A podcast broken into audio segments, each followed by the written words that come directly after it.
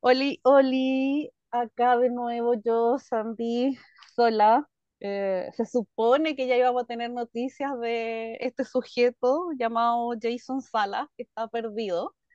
Yo creo que llegó, porque vimos las historias de que llegó a Costa Rica, eh, pero no sé, yo creo que quizás lo detuvieron la policía por el no pago de la pensión y se lo llevaron detenido, porque de ahí yo ya perdí el rastro y, y nada, pues, vimos.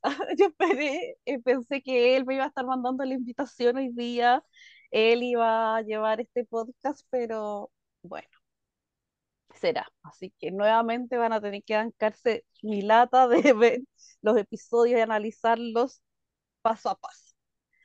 Así que eh, antes de empezar, este es el EPI 210 de Con Permisa. Y como dije, vamos a hablar del EPI 10 de México, que vendría siendo la semifinal, pero esta es como la semifinal más larga de la historia, porque siento que nunca llegamos a nada con México. También vamos a hablar del capítulo 9 de Francia Season 2, que es la final, que fue una muy buena final, también hay que decirlo. Vamos a hablar del episodio 5 de la Season 3 de Down Under y vamos a hablar del olvidable episodio 4 de la Season 2 de Filipinas. Pero eso queda al final y yo creo que lo vamos a hacer bien cortito porque ¿para qué? Dicho eso, quiero tomarme unos minutos y saludar porque estuvo de cumpleaños el día de ayer, ya va a ser antes de ayer cuando escuchen el episodio, a Andrei, que es un oyente súper fiel, y siempre nos escribe, nos comenta todo, así que cariños, corazones, espero lo hayas pasado bonito. Y hoy está de cumpleaños la Sofi, que es la hija de Cris Caquiño, uno de mis maridos, así que también le mandamos cariño a la Sofi y sus felices 10 años. Así que hecho los saludos, vamos a partir con mis invitadas, quienes me vienen a ayudar, me vienen a salvar en estos momentos de estrés, porque ellos ya me vieron estresada, colapsada, y que se sepa que medicada porque estoy resfriada, así que sepan perdonar la voz que va y viene y lo gangosa, más de lo normal. Así que hoy tengo aquí a uno de mis, ah, bueno, qué feo que una madre diga si tiene hijos favoritos, pero se sabe que las madres siempre tienen hijos favoritos, aunque no lo digan. Y estos son parte de los que están ahí en mi corazoncito. Tienen un lugar especial. Aquí estoy con mis chiqui twins Así que, ¿cómo están mis queridos Kevin y Dani? ¡Uh! ¡Aplausos, nana! ¡Uh! Oli, dijo la Lolita. Hola, hola, ¿cómo están? Muy feliz nuevamente de estar por acá. Eh, nos encanta, sinceramente, siempre cada vez que nos invitan, entonces muy, muy, muy feliz. Tenemos muchísimo por hablar. Entonces aquí estamos de nuevo we are back, back, back, back again, dijo la Lisa Edwards. Entonces, aquí estamos para acompañar a Sandy, a Sandy en, sus, en su sufrimiento de madre soltera. Sí. Oficial. sí, que heavy es la vida de madre soltera oficial. sí. Ya es oficial porque han pasado muchos meses abandonada, entonces ya se hizo oficial. Suena la gata bajo la lluvia ahí de fondo. Sí, es verdad. Pero bueno, acá estamos dando cara haciendo lo que se pueda. Así que de verdad espero que la gente disfrute este como dije, entonces vamos a partir por este episodio 10 de esta season 1 de Drag Race México. Y como todos los episodios, parten leyendo el mensaje en esta oportunidad de nuestra querida Lady Quero, que gatada. Y por otra parte, también felicitaron a Christian porque ese era el cuarto win. Yo esperé que con eso ya era suficiente, pero payasa estúpida me vi. Eh, spoiler alert. sí, ay, qué lato. Ya, pero hay que darle, así que sigamos. Eh, después al otro día nos muestran que las queens empiezan a recordar un poco a las eliminadas y de inmediato sabemos que el Maxi Challenge, porque no tenemos mini, va a ser el Makeover Challenge, que iba a ser el Family Resemblance de madre a hija y la categoría era un poco, era dos reinas de belleza lo que tenían que hacer en este challenge. Eh, habían cuatro chiques de distintas nacionalidades. Eh, Cristian fue el primero en escoger porque fue quien ganó eh, la semana pasada. Así que a Cristian le tocó el chique de Chile, desde ya spoiler alert, me cargó. Eh, a Gala le tocó el de Venezuela, a Regina le tocó el de México y a Matraca de Colombia. Acá fue lo típico que pasa después de un Makeover Challenge, que hablan con sus hijas drags. El tipo, el chileno, dijo que no se iba a afeitar. Eh, la Regina, por un lado, dijo que ya no quería ser literal y no iba a usar los colores de la bandera mexicana. El chique de Colombia, que, bueno, nos cuenta que es actor y se comprometía a practicar el tema de los tacos. Y la gala nombra a su hija, a Medios Dali, pero después tenemos nuevo personaje porque le cambia el nombre. Pero ahí vamos.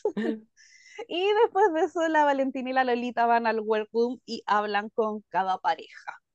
¿Algo que destacar de toda esta primera parte, chiques?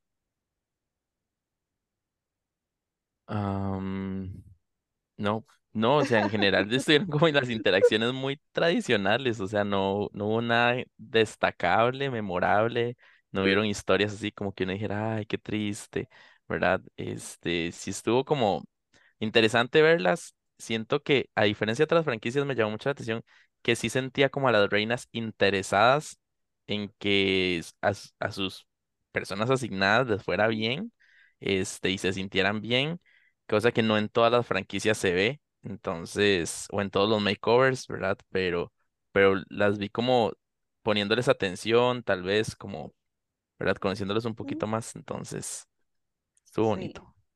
A mí me pareció un pelín decepcionante este, esta parte de interacción, pero culpo a que veníamos del makeover de Francia. Entonces, como Francia hace todo bien, al menos esta season, bueno, veamos, porque ahí vamos a hablar de la final, pero hasta ese momento iba todo bien con Francia, entonces, eh, sí, ahí por lo menos sentí que las interacciones eran más naturales y quizás conversaciones más profundas, por decir algo. Pero bueno. Después de eso pasamos de inmediato al día de eliminación y partimos con las clases de TAC con la Galavaro y Audacia. Audacia, mija, porque bueno, todos sabemos que ahí El burro hablando de orejas. Ajá, precisamente. Pero sí me causó mucha gracia que tenía gráficas y todo, y dibujitos explicando. Siento que fue un momento funny, sí. Y de ahí proceden a, hacerse el taco, estos muchachos. Eh, por un lado, el hijo de Cristian eh, fue como bien llorón, al parecer, porque era como que el que más se demoró, tuvieron que entrar a ayudarle y cacho. Eh, por el otro lado, Maraca Traca eh, lo logra a la primera y salió ahí, pero soñada, yo la vi fue como, que llevara Bueno, Matraca dijo, Matraca dijo, está muy hinchada, está muy hinchada, amiga. Bueno, pero es que lo que pasa es que la Matraca no sabe que también hay vulvas y vulvas, que hay vulvas que son más gorditas, así que está bien representing la Maraca. Eh, por otro lado, la Joana Boche, ahí nos enteramos del nombre, lo hizo perfecto también. Y después tenemos a Ahí tenemos el nuevo personaje, y que también lo hizo bastante bien. Ahí hablan un poco en el Makeup Times sobre ser gay en Colombia, en Chihuahua, México, en distintos lados, y esto ya es un poco como lo que habla en reiteradas ocasiones, o sea, siento como que no fue ninguna novedad, tampoco profundizaron mucho más allá porque siento que fue bastante corto ese rato. ¿Qué les parecieron a ustedes las clases de TAC?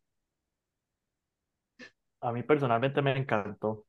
Yo soy una persona muy gráfica y me encanta cuando me explican o con dibujos o con imágenes. Entonces, amé que la gala fuera tan gráfica por explicarlo. Por eso me encantó y me quedó muy claro. A mí me parece que la producción es bien shady porque que llegaron y dijeron, Gala, usted va a la clase de toque, aquí está su pizarra, tome los pilots, vaya de la clase a Gala, ¿verdad? Que, que se le sale todo. Incluso ya lo dice, yo no, yo no hago esto, a mí siempre se me sale todo, ¿verdad? Entonces, eh, y eso fue como muy divertido, pero, pero sí, muy, muy ilustrativo, muy informativo. Eh, las reinas se nota que ya les hacía falta ver a alguien diferente porque cuando eh, la hija de Cristian Peralta, eh, ay, se me olvidó el nombre, se estaba haciendo el talk, todas se metieron a ayudar en algún momento al, al muchacho y yo decía, pero qué interesadas. Y, y Regina que andaba ahí de manita caliente tocando toda la, a la hija y yo, no, pero ¿por qué, señora? Cálmese. eso quería decir yo, que en un momento lo sentí hasta incómodo porque, Sí, ay, no sé, eh, de verdad me dio hasta como pena porque qué onda el nivel para mí, ya eso fue acoso, sí, porque una total. vez está bien, pero lo toqueteó cuánto. Eh, y, y no sé, hasta en el lip sync siento que fue pesote con el tema y dale como con cantarle y el cabro ahí estaba como viviendo su mundo, así como que no la pescaba, pero no, y la Lolita que también después fue tan cargosa con el tema, lo Sí, encontré desagradable de ver, todo como desubicado, no sé. Pero después yo dije, quizás Eh, soy yo, pero hoy día mm, después lo vi de nuevo y dije, no, fue mucho, de verdad fue acoso. yo creo y, ahí, Sandy, que también algo que, que decías ahora, si lo comparamos con Francia, eh, yo creo que el de Francia nos gustó mucho por el sentido por el que se hacía, eh, eh, porque tomaron la decisión de participar, ¿verdad? Muchos decían, bueno, yo quiero demostrarle a mis hijos que pueden contar conmigo si son diferentes, que pueden estar apoyados, demostrarles esto, lo otro. Si evaluamos este como tal, tal vez no hubo como una razón de sí para que participaran, sino nada más el enfoque fue, bueno, sí, vamos a hacerlo de Misses de Latinoamérica y escogemos un chico de cada país y, listo. Bueno, entonces a- tal vez por ahí es que tal vez no conectamos tanto como con el de Francia. Sí, nos faltó como fondo. sí. Un- una razón del por qué lo están haciendo. sí, totalmente de acuerdo. Así que después de todo ese momento pasamos de inmediato a los One Way.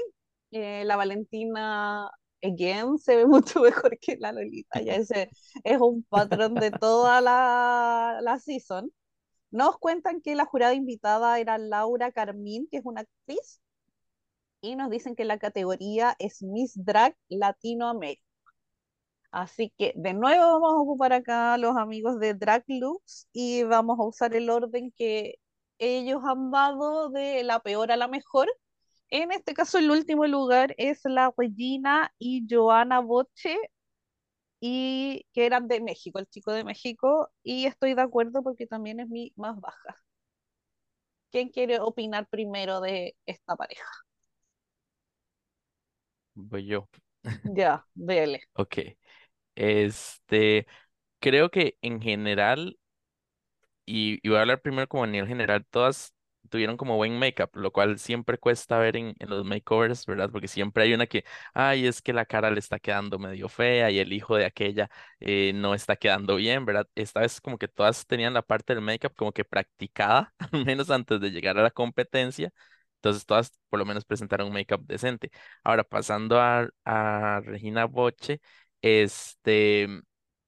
No, no entendí por qué ella salió en vestido y, y su hija drag salió eh, en bodysuit, nada más ahí. Este, y tras de todo en el, como en la, en la voz en off que tienen, ¿verdad? Mientras está narrando, eh, dice como es que todos merecen ver esas piernas y ese trasero, y yo, ¿por qué? Ya los vimos, ya los vimos, tápelos un ratito. Este, que hubiese sido mejor, no sé, si tal vez hubiese sido las dos en vestido, hicieran las dos un reveal a tipo este tipo de traje eh, leotardo, ¿verdad? De pues es lo mismo y sí que aburrido, pero por lo menos tendría justificación. Pero así, ella en vestido y él así no tenía nada de justificación. em, pero sí, el make-up sí le quedó muy bien. Sí me gustó mucho lo que hizo. Eh, exceptando tal vez la parte blanca, que parece un poco el maquillaje de Lolita Banana, pero, pero en general está bien. Y el tocado y todo está como muy bonito. La parte de arriba. Lo de abajo de vemos. ¿Y a ti, Kevin, qué te pareció? Eh, al final, creo que mi problema principal es que no me grita tanto México. No sé al final ellas que, querían representar o cuál era la idea de, de Regina inicial, pero eh, tal vez viendo eh, el, el pelo de, de Regina con las flores un poquito más arriba, sí se entienda más o menos eh, que representa a México, pero si yo veo solo a la hija individualmente, a mí eso no me grita Miss México para nada. ujú, Tampoco me gustó que, eh, una iba con vestido largo y la otra iba, no sé si Regina quería representar que una, eh, primero una era el vestido de noche y después la otra era la, la pasarela de trajes de baño, quién sabe qué, qué quería representar Regina, pero eh, personalmente sí estoy de acuerdo en que fueron las peores. Para mí no me vendieron que era México y no, no me gustaba. Sí, pues al final eso dijo ella cuando estaban en el momento de las críticas de que quería representar eso, como estas dos pasarelas o estas dos partes como de los certámenes, que era como eh, el runway de todas en traje de baño y después como el traje de noche.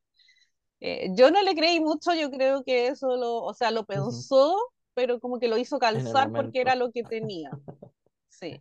sí. Eh, también vuelvo a reiterar que me molestó que siguiera cosificando ahí al pobre chique cuando están ahí hablando, explicando el porqué de su runway. Eh, sí encuentro que la Regina se ve bonita, eh, tiene make-up, encuentro como de villana, más de lo normal. Eh, también tengo tema con el iluminador, pero como que no me molesta tanto, pero sí encuentro como que su hija, no sé, nada que verienta, porque encuentro que el pelo es mucho, es como que le cae aquí un poco como, hubiese preferido que hubiese tenido esta misma como corona encima, no sé, Ajá. Para contenerle el pelo, porque igual siento como que la tapaba mucho y la hacía más gruesa de esta parte como de hombros que ya per se es, entonces como que le seguía abultando. Entonces encuentro como que por ahí tampoco me, me convenció tanto. hay algo que no entendí Le y es que los jueces le, sí, los jueces le dicen que no le puso el Chucky y ellas en el workroom hablan algo del Chucky y yo no entendí qué es el Chucky. Digamos, yo no sé, es como una prenda, pero no sé cuál prenda es. Entonces yo me quedé como, ¿qué es el Chucky para ellas? Porque No aquí no, de que yo sepa, no, no sé si es la espuma, no sé si son las panties, no, no sé, o si es como ese tipo, em, panties que ya traen la espuma incorporada, no lo sé, Eh, ¿verdad? Entonces yo me quedé como, ¿qué es el Chucky? Porque ellas lo dijeron en el workroom y Valentina lo dijo cuando estaba en, en la pasarela, así como que faltó el Chucky, dijo, y yo, ¿cuál Chucky? Y yo, ¿quién es ella? El muñeco diabólico. Yo, solo pensaba eso. Quizás es el padding, porque me acuerdo cuando estaban en ese momento que hablan con la Lolita y la Valentina en el workroom, sí estaba con padding eh, la Ah, hija drag, cierto. porque se acuerdan que le dice, ay, pero mira esa forma, esa silueta y no sé qué cuestión.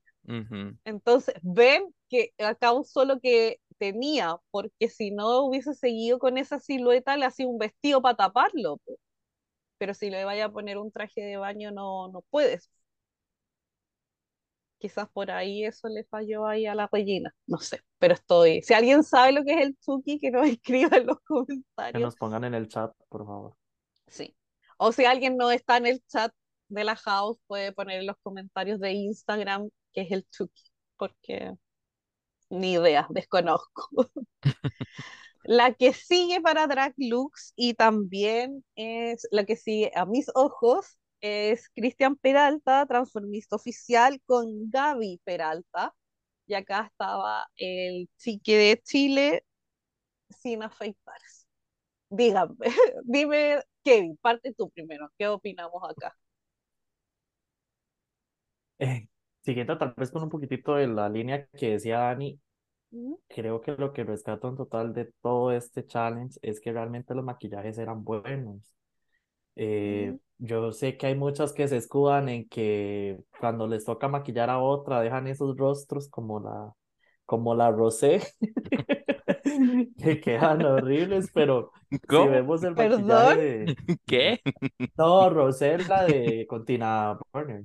Ah, Ah, no, yo porque yo decía, cuando- yo, yo decía, ¿cuándo se ha visto fea? sí, Jamás, pero claro, ahí No, no, sí, no, no, no, ahí no, no, sí no, se vio no, feíta. esa.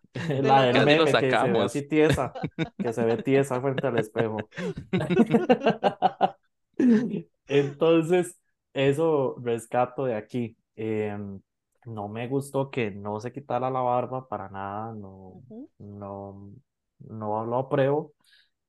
Pero a pesar de eso, hizo un muy buen trabajo eh, Cristian en cuanto al maquillaje. Yo no sé por qué le aplaudieron tanto el vestido, de que con lo que trabajó, que con las mangas que le quitó y que no sé qué. Está bien, pero no me deja wow, ¿verdad? No me deja tan impresionado. Entonces, eh, ese es mi punto de vista. Dani, ¿qué te pasó a ti?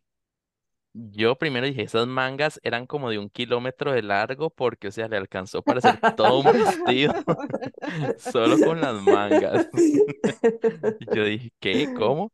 O sea, los vestidos no están feos, pero y no tienen nada especial, ¿verdad? Este, incluso eh, el de el de Gaby Peralta, digamos, que creo que se llamaba la hija, Sí. eh, es como muy transparente la parte de abajo, en cambio el de el de Christian sí tiene como un cubre vestido, una parte más como que le agrega una capa, ¿verdad?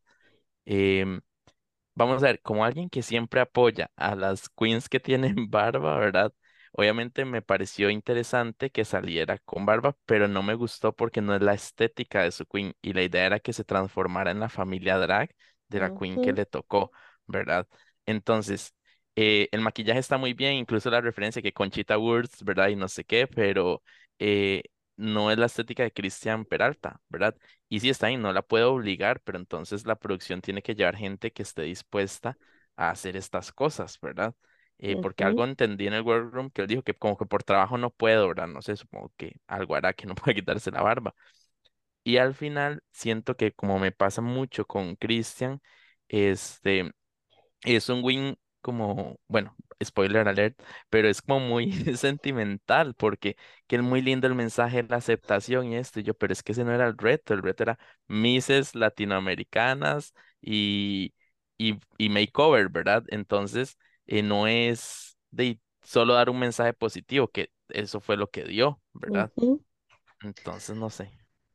Sí, a mí me pasa lo que vengo diciendo hace episodios que ya a estas alturas del año y no sé cuántas seasons tenemos ya a nuestro haber, unas seis, no sé, pero ya estoy chata del Colby Edit, yo ya no puedo más, por ujú, favor, espero que de acá, eh, no sé, todas estas seasons de ya el segundo semestre, eh, cambiemos un poco ese switch desde el capítulo uno, tener una queen que todos sabemos ya que va a ganar y tanta ayuda muchas veces es innecesaria. O sea, yo creo que Christian es una queen, una reina súper talentosa. Jamás y cero que necesita tanta ayuda de producción. Pero eso es lo único que produce, eh, al menos a mí, es que me genere anticuerpos. Y me da lata porque a mí Christian me gusta mucho. Yo vengo diciendo que está en mi top desde el capítulo uno Pero no sé, este win fue como, ya, ¿en serio otra vez le van a comprar la cantaleta del tema como familiar? O sea, ya es bonito el mensaje, es necesario, pero que basar toda tu trayectoria eh, en eso, como que me, me molesta un poco ya a esta altura. Estoy muy de acuerdo con lo que dijo Dani y lo comentamos en el chat de la house, que es como si vas a llevar gente para el Makeover Challenge, que sea gente que esté dispuesta a que le hagan las transformaciones que tengan que hacer y puntos, y para eso van. No van para hacerse famosos, hacerse reconocidos y que le suban ahí los seguidores en Instagram. Y yo creo que este fue el caso de este chique, por eso a mí me cargó tanto. Porque no podéis ir y plantarte y decir, no me voy a afeitar y no me voy a afeitar. Está bien si tu queen eh, tiene barba y es, va con el family resemblance, pero en este caso para Christian jamás jamás. Entonces, si no estáis dispuestos a eso, ya chao y que venga el próximo, ¿cachai? No sé, pero como que me molestó eso mucho. Sí siento que Christian resolvió bien. O sea, el make-up se ve hermoso, como que logró crear esta, hilarlo a su tema familiar y la aceptación y que la acepta como su hija con barba, está bien. Pero como que dentro de igual me molestó un poco. Los vestidos los encuentro clásicos, po. nada del otro ujú, mundo típico bien de Mises, pero no, no me gustaron en un general. Pero sí, Cristian se veía soñada la puta. O sea, su cara perfecta, pero igual que todas las semanas, pues sí, el make-up nunca ha sido tema, al menos para Cristian. Pero yo acá le bajaba puntos como por la pareja y me carga eso que decimos como del makeover, que sea tan al final porque no me gusta tener como que quitarle eh, o no sé, eh, criticar un poco a la Queen por el trabajo de otra persona que no necesariamente, al menos en este caso siento yo que hubiese estado tan comprometido. con, con el Ujú. Contrario a lo que pasó con esta pareja, que yo creo que sí hubo compromiso de las dos partes al intentar eh, rescatar ya sea el drag por un lado y como el origen del acompañante. Eh, Drag Lux tiene acá en segundo lugar entonces a la pareja de la matraca y la maraca. que también son mi segundo lugar, así que estoy bastante de acuerdo en esta base con Drag Lux. Dani, ¿qué te pasó con esta pareja? A mí me, me gustó mucho este cómo eh, Maraca se desenvolvió, porque al inicio en el workroom se veía como muy tímido, ¿verdad? Y, y tal vez de todos los que, de los que iban al makeover era el que se veía como más callado, ¿verdad? Y me parece que lo vendió muy bien en el runway, ¿verdad? Este eh, Ma- Matraca hizo un trabajo espectacular. Yo entendí por lo que dijeron que hizo los dos vestidos en el workroom, o no sé si uno ya lo llevaba, hizo el otro, em, pero muy bien, o sea. Este, me acuerdo del capítulo cuando, de cuando hicieron el reto de, de costura de Levi's, que, que fue como ninguna de nosotras sabe coser, y, y si no saben coser y hacen eso, Dios guarde, eh, y supieran hacerlo. Pero creo que algo que hizo muy bien Matraca, que yo no sé por qué no lo valieron más que lo que hizo Christian, por ejemplo, es que intentó como mezclar no solo su personaje drag, sino que tomó la esencia de la historia de su hija drag, ¿verdad? Y metió eso y lo transformó en esta parte eh, cultural que Matraca siempre da. Entonces es como muy bonito, ¿verdad? No fue solo, ah, voy a imponerle mi estilo y, y sea folclore mexicano, sino que como que combinó ambas historias y lo vendieron muy bien. Para mí no deberían de haber estado en el bottom jamás de los jamases, pero bueno. ujú. Así es la producción. De acuerdo. ¿Y a ti, Kevin, qué te pasó con la matraca Sí, y la maraca? A, mí al final lo que me chocó es eh, que las mandaran al bottom, porque es cierto lo que dice Dani, al final el reto era, no sé si el reto ellos lo enfocaron de manera distinta, pero para mí el reto era la esencia de cada país, ¿verdad? Si al final, si las separabas por Colombia, México, este, la idea era tomar la esencia de cada país y representarla dentro de la pasarela, sino, sino qué sentido tenía, si no las vistes a todas igual, no haces la distinción y haces toda- que todas sean mises. Entonces, me diría Sandy, me cargó eh, que les criticaran el tema de, de los ponchos, porque a mí sí me gustó y venía con una historia de fondo y representando a la familia de, de este chique. Y eso sí, no, no me gustó que se los castigaran tanto. Eh, en cuanto a conexiones como, como parejas, eh, me encantó la conexión que tuvieron. eh, ver las caras de, de, de Maraca cuando eh, se salvó, por ejemplo, y todo. O sea, fue como una conexión muy linda. Y ahí vi que estuvieron haciendo un live esta semana, como la semana pasada. O sea, realmente formaron un lazo. Entonces, eso eso al final y también deberían de notarlo los jueces, pero eh, no sé por qué no les gustó.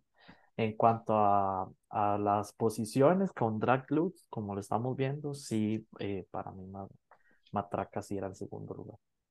Sí, a mí me pasó un poco lo que dicen los dos, de que me gustó que tomara el background de su pareja, encontré que los dos vestidos estaban hermosos, me gustó el detalle del make-up en las dos, que también eso lo hace como civil, o sea, eso es muy matraca con las cositas ahí pegadas en la cara, las pelas estaban bonitas, o sea, eran como distintas, pero tú veías ahí, igual ahí como la semejanza que también es un poco lo que busca el challenge en un general.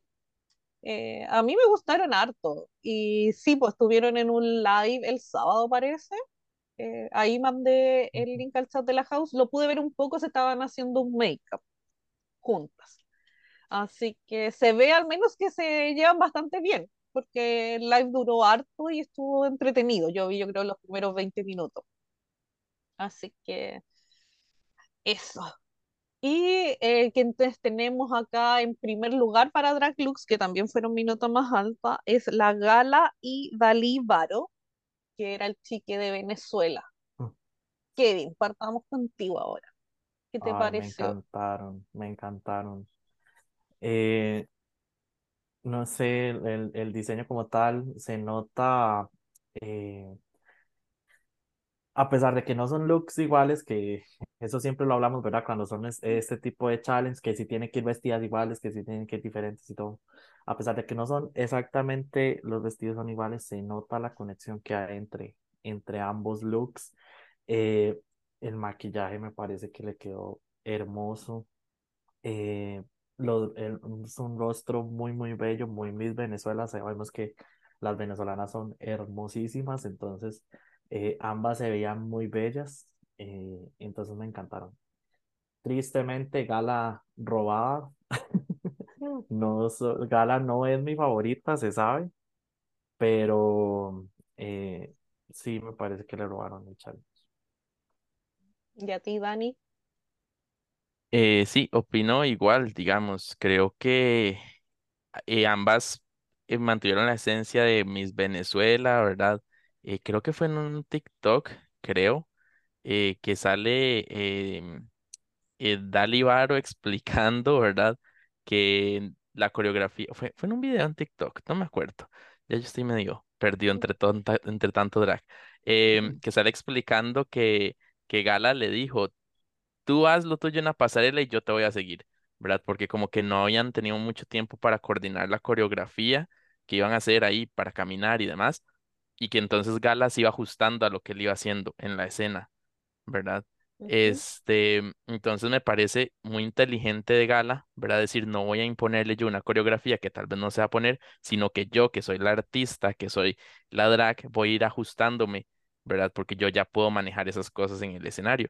Y con los vestidos me parece que resolvió bien, porque si mal no, es- no recuerdo, eran, eran, el vestido azul tenía la cola azul y el dorado la cola dorado, y ella les cambió las colas a los vestidos eh, porque me acuerdo verla en el workroom pegando cosas y arreglando cosas, ¿verdad? Entonces, em, me parece que, que resolvió muy bien el reto, robadísima, claramente, o sea, Gala sí está en mi top 3 este, de la temporada, y yo decía, pero este era un win claro para Gala, o sea, lo hizo todo bien, ¿verdad? Este, mientras que Christian tal vez no, entonces, eh. ¿por qué, verdad? Si uno saca un promedio de todo, uno dice, Gala debería haber ganado de verdad el reto pero no sé qué estaban viendo los jueces que no, no quisieron darle el gane. Sí, a mí me pasó lo mismo. Aparte encuentro que Dali Varo eh, de verdad está para participar en la próxima season. O sea, se ve perfecta la puta, hermoso el make-up, la pela, la estampa, tiene todo, o sea, de verdad, hermosísima. Y yo la vi y me daba Miss Venezuela, que siempre son como quizás las más pulidas, las que tienen más como brillito, eh, tienen como esta pose de aquí vengo yo y voy a ganar. Y siento que Dali tenía, que parece Dali a esta Dali, Dali Varo sí tenía todo eso, pues me daba esa presencia, me imponía. Eh, la gala, claro, quizás los vestidos no son los mejores acabados, pero se entiende y, y, y se ve bien a la larga. Como decía Dani, resolvió bien. Así que para mí también fue rodadísima, para mí eh, era la ganadora de este episodio y, y no entiendo, porque en el fondo pienso, si Christian se quedaba con los cuatro wins, aún así era el que tenía más wins si queríais Sí. marcar como esa diferencia. Pero dejáis a la gala o a la Regina atrás con un win y ya es como, no se entiende, po. O sea, para mí lo que queda claro entonces que el top 2 obviamente en la final va a ser la Christian con la matraca, que serían los que tienen como mejor track record, y estas dos están ahí porque están ahí nomás, pues, ¿cachai? Como que casi, ay, agradezcan que las invitamos, un poco eso. porque es como, no le hallo sentido hacer tanta diferencia. O sea, Cristian, ¿qué, qué le da a tener cinco wins? No sé, no, no, no le hallo. Que está ahí en una parte aparte en estas páginas de Drag Statistics, no sé. Pero aparte de, de eso, de tener así como una publicación extra, no, no, no, no le hallo mayor sentido. Pero sí, como hemos estado reclamando todo esto, entonces tenemos ahí los lugares. Eh, sabemos que el win fue para Cristian, ya lo dijimos y ninguno está de acuerdo. el high quedó la gala. Decir que estos dos al tiro es como les decían, pasa hasta la final. O sea, si está en la semifinal, por lo que el bottom nos quedó la Regina versus la Matraca.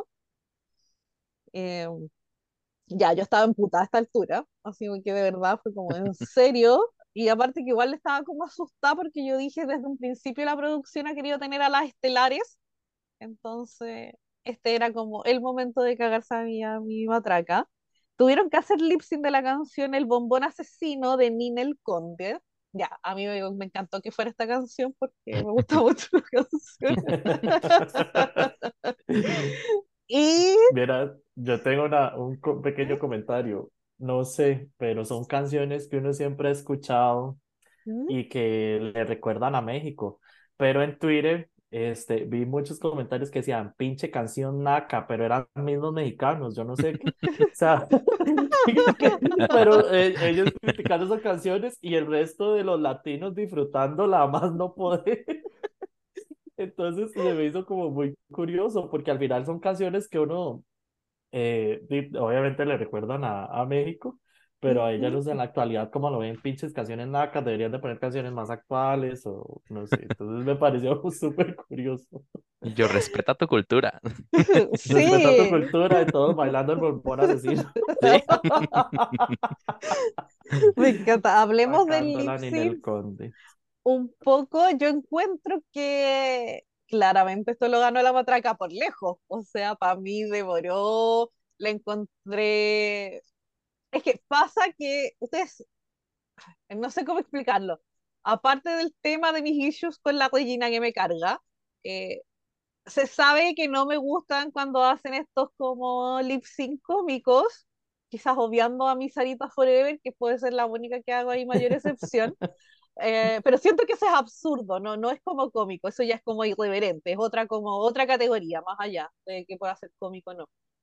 Pero me pasa que sentí que la vi hasta un poco patética que le cantara la canción al que era su hija drag, que no quería más nada, que el pobre cabro estuvo cosificado todo el puto episodio. Yo creo que solo se quería ir, sacarse ese maldito traje de baño, y la otra para encima le cantaba ahí la canción de que ella era el bombón asesino. Entonces, por ahí no me gustó por dónde fue superfluo.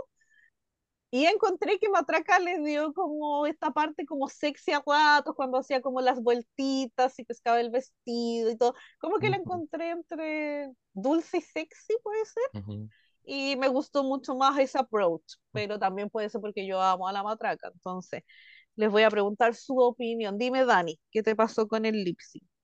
Bueno, no, no voy a mentir, yo sí temí un momento, yo dije, ay, les está gustando Regina Boche, Dios mío santo, ¿qué está pasando aquí? Se me va a ir matraca, y yo sudaba, ¿verdad? Este, ¿Mm?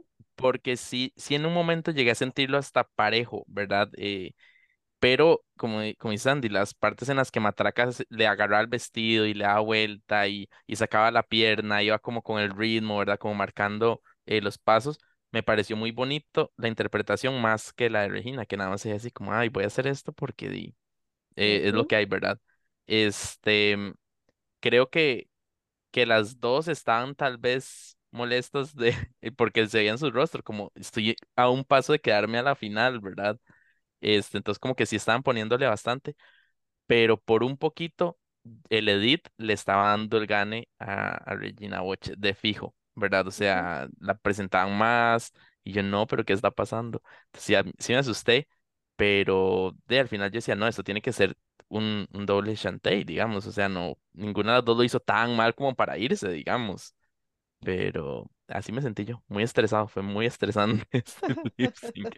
Ni disfruté la canción que me hace tanta gracia. Y a ti, Kevin, ¿qué te pareció el lip sync?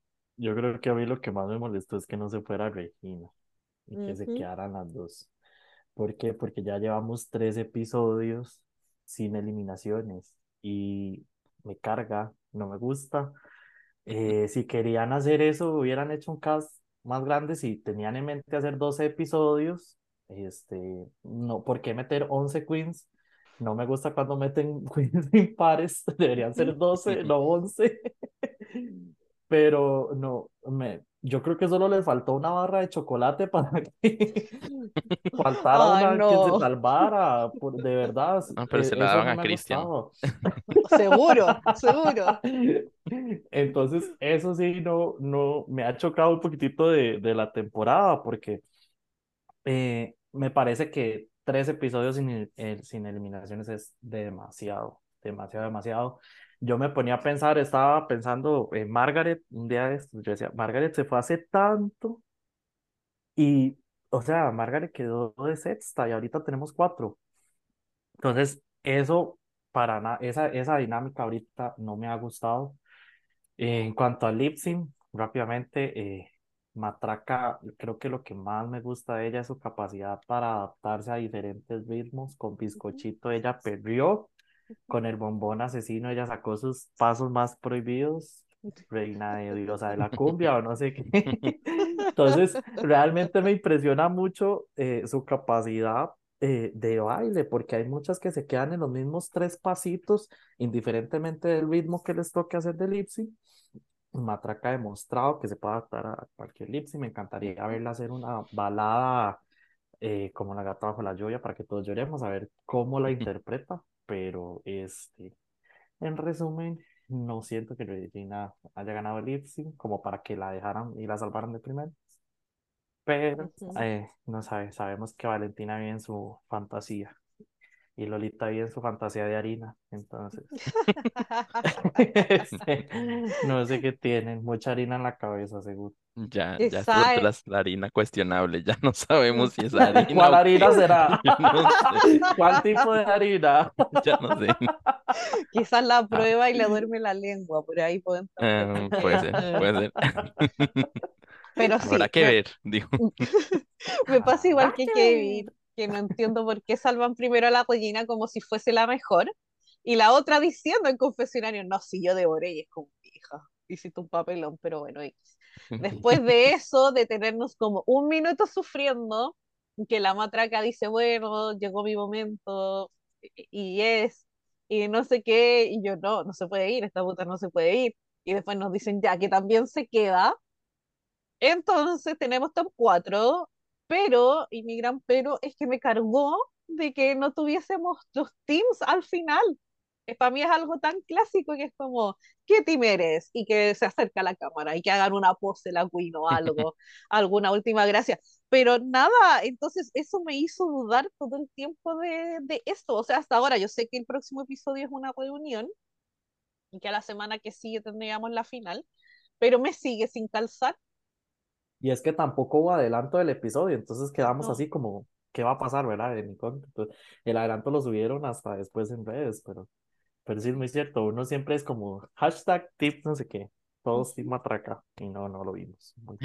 ¿Y no será Sí. que en el, que en la reunión eliminan a una? ¡Ah! Como en Canadá, que las ponen a hacer lip sync. Ajá. A, a María, Ah. a María, porque haría más sentido con mi fan. Ay, ojalá. Porque de verdad no tiene nada que estar haciendo ahí, esa no es tu familia. Pero, pero, así que con eso concluimos entonces este episodio de México. Eh, vimos que no nos gustó, parece que nada mucho. Así que dejémoslo estar ahí, solo mandarle ahí buenas vibras a la matraca de que es nuestra candidata. O sea, sé que hay varios Cristian Peralta, transformista oficial, lovers en la house, pero como no hay ninguno ahora, eh, somos Not Team. Matraca. Así que today. claro. Sí. Así que Dime ahora, cualquiera menos Regina, es eso. pero habían algunos, pero no en primer lugar, que la tenían como segundo Mm. lugar. Estuve ¿Eh? viendo ahora. ¿Qué? ¿Cómo? Sabemos quiénes. ¿Para qué los vamos a exponer? Ah. Pero bueno, son los delusional de siempre que encuentran bonita a la mamá Pau. Con eso ya saben al tiro sea, ya- Y lo sabes perfectamente. Ajá. Sí, de ti estoy hablando. Bueno, pero dicho eso, vamos a pasar entonces a, al otro lado del mundo. Nos pegamos ahí un viajecito y vamos a hablar de la gran final de esta season 2 de Drag Race Francia, la mejor season de al menos en esta última instancia.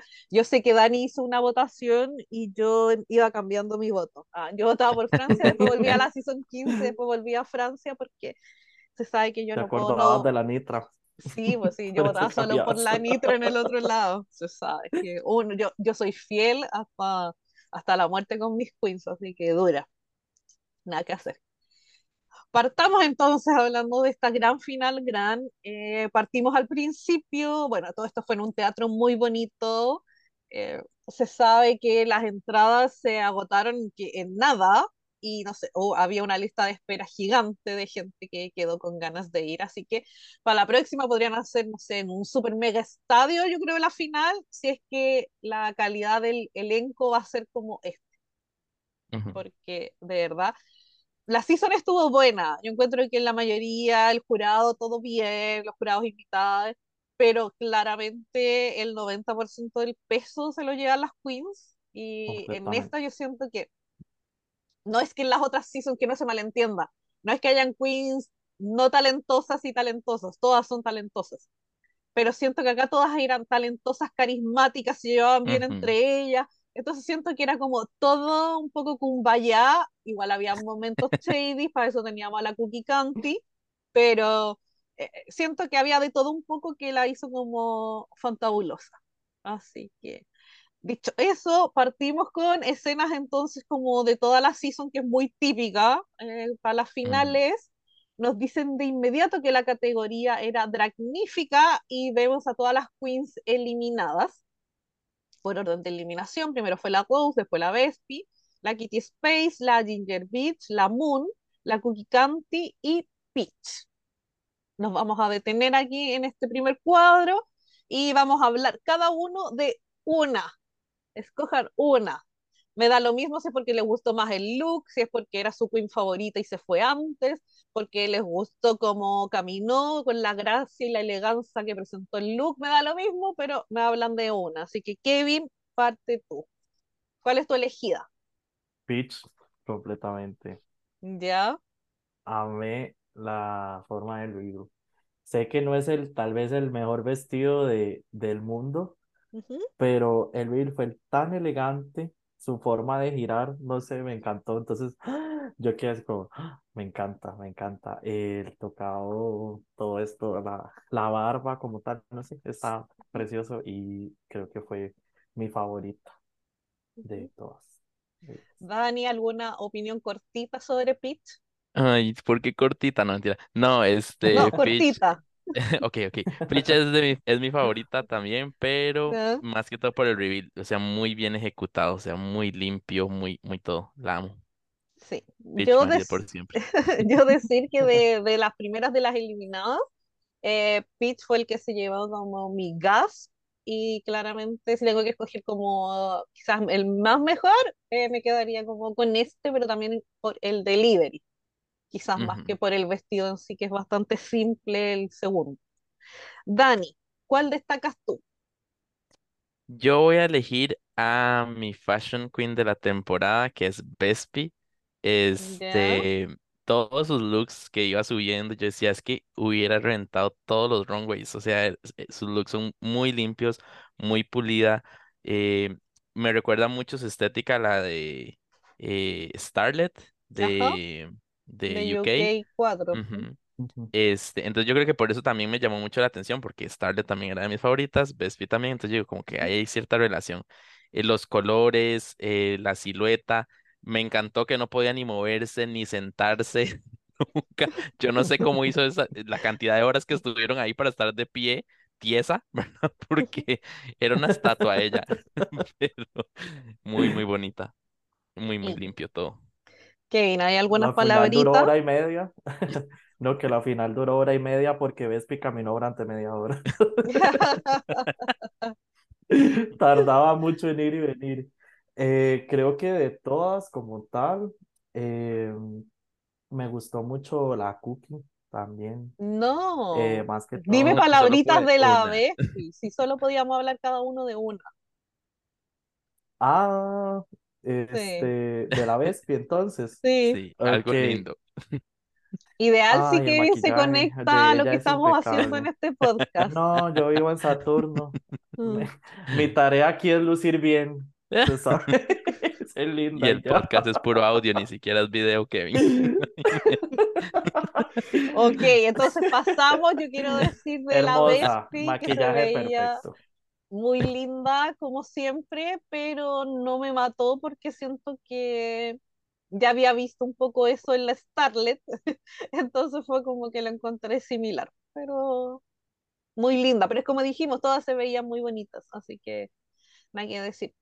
Yo voy a destacar a la Muncita porque claramente era de mis favoritas. Desde el principio, eh, mi corazón lo tenía a la Moon completamente y no es nada del otro mundo, claramente, pero quiero destacarla porque ella estaba tan sorprendida de todo el amor que recibió porque fue la más ovacionada por lejos de esta primera tanda y ella estaba gag, así como que no lo creía. Y siento que están como transparentes sus emociones porque la cara se le notaba todo como el shock, pero como Ujú, que estaba muy contenta. Y siento que ese color de pela con ese tono del vestido le sienta muy, muy, muy bonito, aunque ella ya es preciosa, pero siento que se veía perfecto. Así que Dani, palabras cortitas para la Moon, para cerrar Sí, esta parte. a mí me, me gusta como que se mantiene en, en un estilo como rockero, no sé, como me da como muy vibes Moon, como muy alternativa, diferente, estuvo muy bien.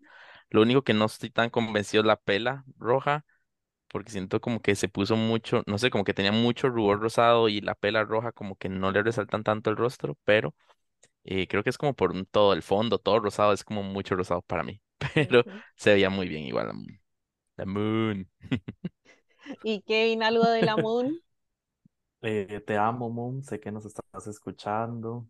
Eh, me encantas. Ya te sigo, pero no me gustó para nada el look. Ya. No.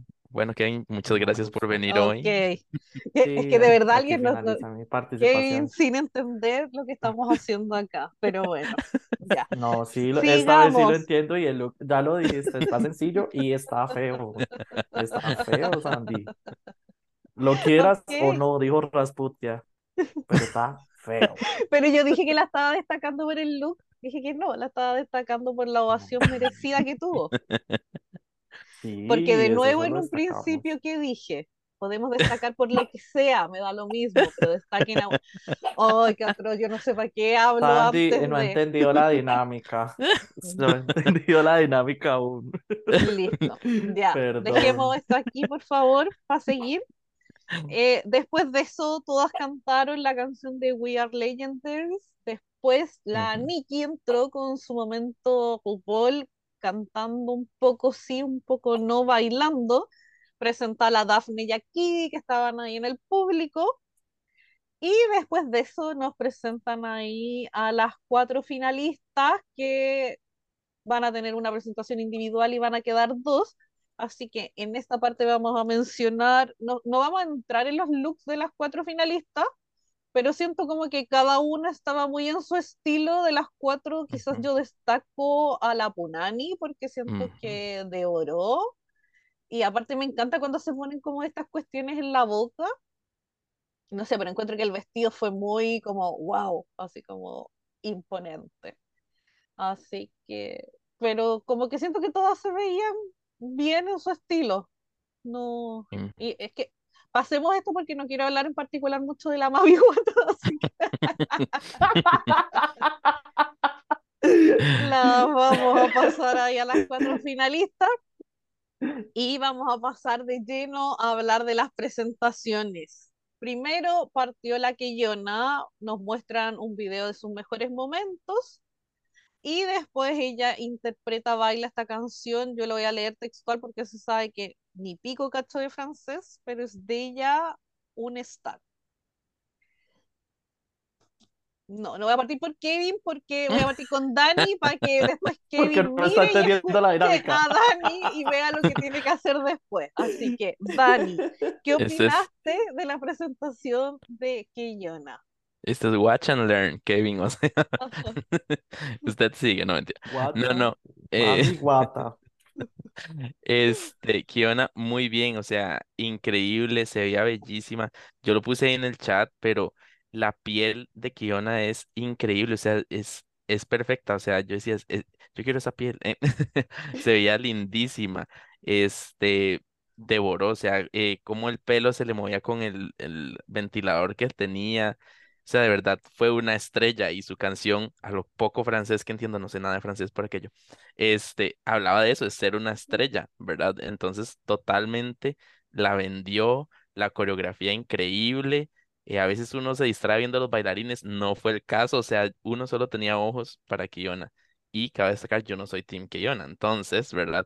Es una crítica, digamos, objetiva, no delusional, este, pero muy, muy, muy bien hecho, la verdad. Ya, Kevin, opinión Yo de la presentación. Team Keyona. Ya. Yo soy Team Keyona, entonces sí voy a ser bien delusional. Eh, me quedo- me quedé gag de ver, eh, de ver lo, cómo ella me hacía disfrutar su baile, su sonrisa, la fuerza en los movimientos, era increíble. Y que ella eh, tenga ese poder en el escenario, de verdad me encanta y obviamente es respaldada por toda su trayectoria en, en el, en el ballroom. Entonces ella completamente eh, tiene la capacidad de subirse al escenario y adueñarse completamente, como dice Dani. Yo en ningún momento ni siquiera volví a ver a los, a los bailarines. Ella no necesitó de ningún recurso de nada, simplemente para adueñarse el escenario y realmente Vi demasiadas veces la presentación. Bueno, cuando vi, estaba viendo la final, estaba así, ¿verdad? Estaba temblando, pero ya después de que vi la final, vi muchísimas veces la presentación porque la disfruté muchísimo. Ya. A mí lo que me pasó que me gustó harto, encontré que fue súper dinámica, entretenida, te tenía pendiente, eh, obviamente el nivel de movimiento y fluidez de la Quillona es algo de otro mundo, pocas veces visto. Mi pero con la Quillona es que no sentí que me diera nada nuevo a lo que yo ya venía viendo de ella, ya sea en Legendario, videos en YouTube o lo que he visto, no sé, po, porque nunca hizo sync en la season, pero lo que dio los Ujú, challenge y todo, o al menos como en su presentación de talento y todo. Entonces siento como que lo hizo súper bien, todo súper bien ejecutado, pero no me dio novedad por lo que para mí le restó un poquito el tema como del wow factor, que a mí no me lo dio. Eh, se sabe que yo en Legendary le, todos mis props siempre eran para la Quillona, porque de Ujú, verdad, como digo, es, tiene esa cuestión que uno no puede dejar de mirarla, y yo creo que quizás me, me hizo mal eso, porque es como que siento que esperaba mucho, me pasó similar a lo que me pasó con la Sacha Colby en su season que es como que ya había visto tanto por fuera, que yo sabía, wow, me va a dar esto, esto, esto, que siento que sí me dio todo, pero no me dio nada más. Es como, no sé cómo explicar ese sentimiento, que es como, sí, me cumplió, pero eh, eso, pues, ¿cachai? ujú, Y tuve un leve reparo con el Nudiluchum, pero eso se lo puedo dejar pasar porque soñé a la puta. Así que después de la presentación de la Quillona, vinieron las pseudo críticas porque se saben que eh, en las finales nunca les critican nada. Y, y bueno, siento que las cuatro presentaciones había muy poco que criticar también, así que no es como que hayan estado tan como, no sé, cegados los jueces. Después tuvieron ahí unas leves palabras con la Nikki, que qué pecado que las hagan hablar después de las presentaciones porque estaban todas sopeadas, o sea, ni siquiera era un poco de sudor, estaban sopeadas esas pobres mujeres, por favor, pásenles un trapito en la frente o algo, porque de verdad era horrible de ver. Eh, en el caso de la que Jonah tuvo ahí unas leves, breves palabras con su esposo y con Vinny Revlon, que es el father de la house. Y después pasamos a esta parte que fue como, ¿qué le dirías a tu yo pequeño con la fotito? Y me gustó esta forma de hacerlo como en la final, para hacerla como más dinámica. Eso me pasó con esta final, que no la sentía aburrida en ningún momento. Así que hasta eso Francia lo hizo mejor que la versión gringa. Después de eso pasamos a la Punani y de nuevo partimos con el video de sus mejores momentos y partimos con la presentación y ella hizo ahí la interpretación de la unanimité. ujú. Así que, Kevin, yo creo que ya sabes lo que tienes que hacer, dame opiniones Haz lo de, tuyo. de la No, yo creo presentación de la que, Punani. que Punani tomó la decisión de no ganar. Ella no quería ganar desde el momento en que quiso hacer referencia a Paloma. No entendí. O sea, eso era perder a lo seguro. Eh, creo que tal vez si supiéramos francés, eh, entendería tal vez más eh, el cómo interpretaba la canción a- en relación a la letra, pero para mí ella fue la más débil de, de las cuatro presentaciones. Realmente fue, fue una presentación buena, pero no, no me gustó harto, así como... Y el problema fue que como seguía después de Keyona y estaba tan gag de Keyona, entonces cuando Punani hizo su presentación no, no fue como muy destacado. Y a ti, Dani, ¿qué te pasó con la Punani? Bueno, vamos a discrepar. Eh, no, Punani era mi favorita del top. O sea, yo sé que tal vez la gente dice, ah, es que Punani no tenía nada de oportunidades de ganar porque estaba Keyona, que ya solo High y Win en la competencia, Y y estaba Sara que tenía, y el Colby Edit, y estaba Sara que tenía el track record en cuanto a ganes, ¿verdad? Este, entonces uno decía así, Punani y, y Mami tal vez no están en la, en la lista para ganar, ¿verdad? Pero aún así yo siento que sí dio algo muy Punani, ¿verdad? Con, con su sentido del humor ahí como medio raro, extraño, quirky, ¿verdad? Em, me recordó mucho eh, y yo sé que tal vez Santi- eh, Sandy, me va a odiar por esto, perdón. Este, a Bosco, la presentación de Bosco de, de la temporada 14 como por el tema, ¿verdad? Y, y como que al inicio empezó muy queditita y yo, "Hmm, ¿verdad? ¿Qué pasó ahí, verdad? Porque no se mueve más, pero bueno, como dice que venía después de que iban a que era puro baile, pura maroma y pura cosa, ¿verdad? Entonces, este, Punani y Tiesa en el centro, ¿verdad? Yo lo entendí, ¿verdad? Lo que yo entendí con la interpretación y mi super francés, em, es que era como una gárgola. O sea, ese era como todo el tema, ¿no? Era como una gárgola y ¿qué se pone encima de las gárgolas? Las palomas. Entonces, por eso ya tenía una paloma aquí en su hombro y esa era la referencia a paloma. Ese soy yo intentando buscarle una razón de ser a la presentación de Punani. Este, pero quiero decir que yo creo en las supersticiones a veces y en este caso a Mami Wata y a Punani no les dijeron que a una final no se debe tocar la corona o una corona en general. Y Punani tocó una corona y Mami Watan en el primer runway salió con una corona hecha de pelo. Entonces yo dije, ya ahí perdieron. Para mí, por pura superstición, como cuando Candy salió con plumas de, de pavo real, así. Este, pero bueno, sí, de pobrecita mi Punani, pero la canción sí me gustó mucho, la verdad. El Punani mi té. Así Ya, que, A mí con la, a la Punani me gustó el look, encontré que la canción fue pegajosa, eh, amé la parte de la paloma porque le dijo paloma me, y yo dije, ay, al fin que alguien lo diga, lo verbalice ante un público gigante y se sepa que tiene la razón, porque quién es paloma, o sea, Willy, ¿por qué ganó? Puta idea. Mm, Así que solo por ese ninguneo yo le sumaba puntos y me importaba nada si a gente como Kevin no le gustó, no lo entendió. Así que yo amé ese tema del reveal de la cara, porque de verdad es como parte del, no sé, como de este humor idiota que tiene un poco la Punani y lo encontré bien. Eh, si ya que estamos en la superstición era, eh, yo también pensé, pero solo por cómo las nombraban, yo dije, ya se sabe quiénes van a ser las finalistas, sin haber hecho nada, porque la que Yona fue nombrada primero y la Sara al final. Y se sabe que siempre esas tienen ahí un... Hay que ponerle ojo siempre a la que entra primero, a la que entra al final, o en un general. No siempre se cumple, porque ahí tuvimos a la Irene, pero por lo general se cumple. Así que yo dije, como las nombraron, algo hay, porque las del medio siempre se desvanecen. Uno siempre se acuerda de la primera y la última. Sí, porque el público va a captar a la primera porque es la que, la que va a salir y va a impactar, Ajá. y la última porque es- obviamente fue la última, y lo que tienen más fresco que recuerdo. Sí. Y Así es que que, claramente estas dos, la primera y la última, justamente eran las que tenían el show más explosivo tras de todo, entonces no había quite tampoco. sí.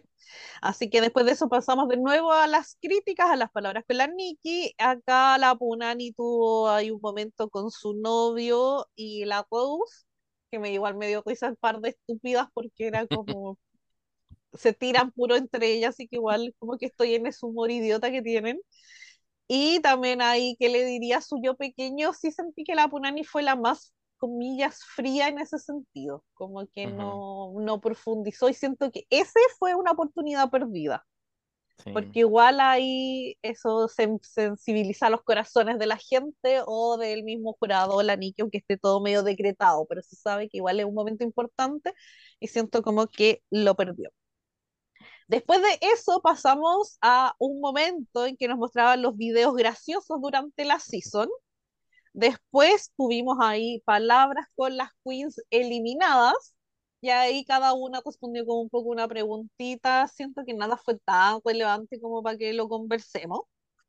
Y después de eso pasamos ya a la presentación de la Mami Wata, de nuevo el video con sus mejores momentos y ella interpretó la canción Mua, Mua, Mua. Dani, ¿qué te pasó con la Mami Wata? Quiero robarme dos segundos para volverme como a la parte de las queens pasadas. Yo sé que estoy extendiendo esto más, pero eh, me gustó mucho el aporte de la mamá de, de Peach, o sea, la suegrita. Este, porque cuando dijo el mensaje de que todos tenían que ser auténticos y, y demás, y que aunque sus padres los rechacen, todos tienen que ser de ellos mismos, eso me pareció muy bonito. Digamos, no me, de, no era alguien de la producción. Entonces es como Estuvo como bonito que alguien lo dijera. Y ya, ese fue el corte comercial. Eh, Mami Guata, yo no tengo nada bonito que decir de ella. En realidad, eh, no me acuerdo de la presentación y eso que la volví a ver ahora en la tarde, pero no, no me generó nada. Y es porque yo creo que ya yo hace rato quería que sacaran a Mami Guata. Yo ya nada más quería que terminara. eh, no porque estuviera mala, sino porque no era nada fuera de lo normal. Siento que fue a lo que me acuerdo como muy similar a la de Kiona, tal vez. eh, entonces no siento que hubiera nada. O sea, siento que Mami Wata no aportaba nada diferente. Eso es lo que siento. O sea, no tenía nada por qué destacar, ¿verdad? Eh, y pues sí, creo que fue una presentación pues normal que cualquier otra persona pudo haber hecho, digamos. Mm. Y a ti, Kevin, ¿qué te pasó con la Mami Wata? Sí, eso es muy cierto. El desempeño fue bueno. Yo siento que cumplió. Siento que eh, cuando hizo lo de las trenzas, no sé si se, se acuerdan que la tomaron de las trenzas. Ah, yo ya va a ser como la Sasha Colby, le va a robar la, la idea, pero no, no fue, no fue tanto. Eh, me gustó el look porque tenía fotos de ella. Eso me gustó. No lo sentí tan, no, no es tan original tampoco, ya lo hemos visto, pero en cuanto a cómo se veía, sentí que se veía bien y la presentación fue buena, pero no, na- o sea, pasará el tiempo y no impactará nuestras vidas. No la estaremos compartiendo en Instagram varias veces. A mí lo que, Entonces, lo que me pasó con la Mami Wata que sentí que la canción era pegajosa, pero era porque repetía onda una frase, lo sentí muy como la canción de la Lax, que solo repetía algo, entonces obvio que es pegajosa, obvio que te va a quedar, pero es porque no dicen nada más. Eh, encontré que se veía bonita en cuanto al look, pero nada nuevo, pues al final igual quedó medio en pelota, o sea, no, se sabe que claramente nunca va a ser como de mis favoritas ni, ni nada, así que la voy a dejar ahí porque no voy a decir nada, cosas malas de ninguna en esta parte. Así que después pasamos a las críticas, las palabras con la Nikki, acá la mami guata tuvo palabras con su hermano y un amigo, y también qué le diría a su yo pequeño. Así que después de eso pasamos ya a la última de las finalistas y su presentación era mi Sarita tan querida, de nuevo el video con sus mejores momentos y la presentación era o interpretación de Madame Forever. Kevin, ¿qué te pareció la presentación de Sara? me encantó demasiado. Me generó como mucha alegría. Igual cuando terminó la final la vi muchísimas veces porque Sara me parece increíble. Y me encantó el comentario que le dio la jueza, que le dijo que tienes el poder de llevarnos a un mundo nuevo.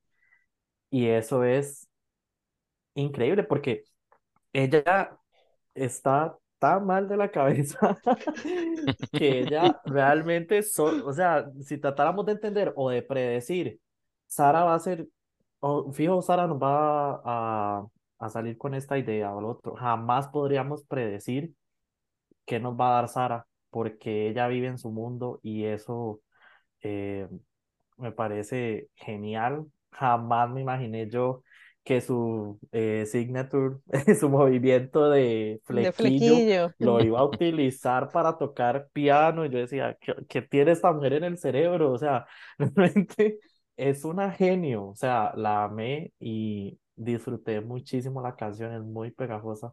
Eh, no sé si ya está en Spotify, pero si no, me avisan para guardarla pero eh, disfruté muchísimo la presentación, de verdad, y, y lo amé. Y a ti, Dani, ¿qué te pasó con la Sarita? A mí con Sara me gusta eh, lo absurda que es para pensar, ¿verdad? Eh, cómo crea todos esos conceptos y lo vimos a lo largo de la temporada, no por nada ganó los retos que ganó. O sea, ella es muy inteligente, sabe cómo usar las cosas a su favor, como el movimiento del flequillo, ¿verdad? Todas esas cosas, eh, ella tiene demasiada autenticidad, o sea, ella es, Sara es Sara, ¿verdad? Y creo que no, no, no, no encontrar otra drag queen igual, este, por más y que lo intente, eh, me gustó mucho, o sea, yo cuando la vi la primera vez, eh, terminé el episodio y me volví a ver la, la, de nuevo la de Sara, porque me pareció tan buena, o sea, creo que yo no me imaginaba que ella podía hacer algo así. Sea, no, nunca pensé como, mira, Sara va a hacer esto, ¿verdad? Este, entonces, verla haciendo ese tipo de show eh, me gustó mucho y pues sí, creo que, que es una excelente queen y que tiene demasiado futuro, eh, pues por delante, ya sea en Drag Race o fuera de Drag Race, digamos.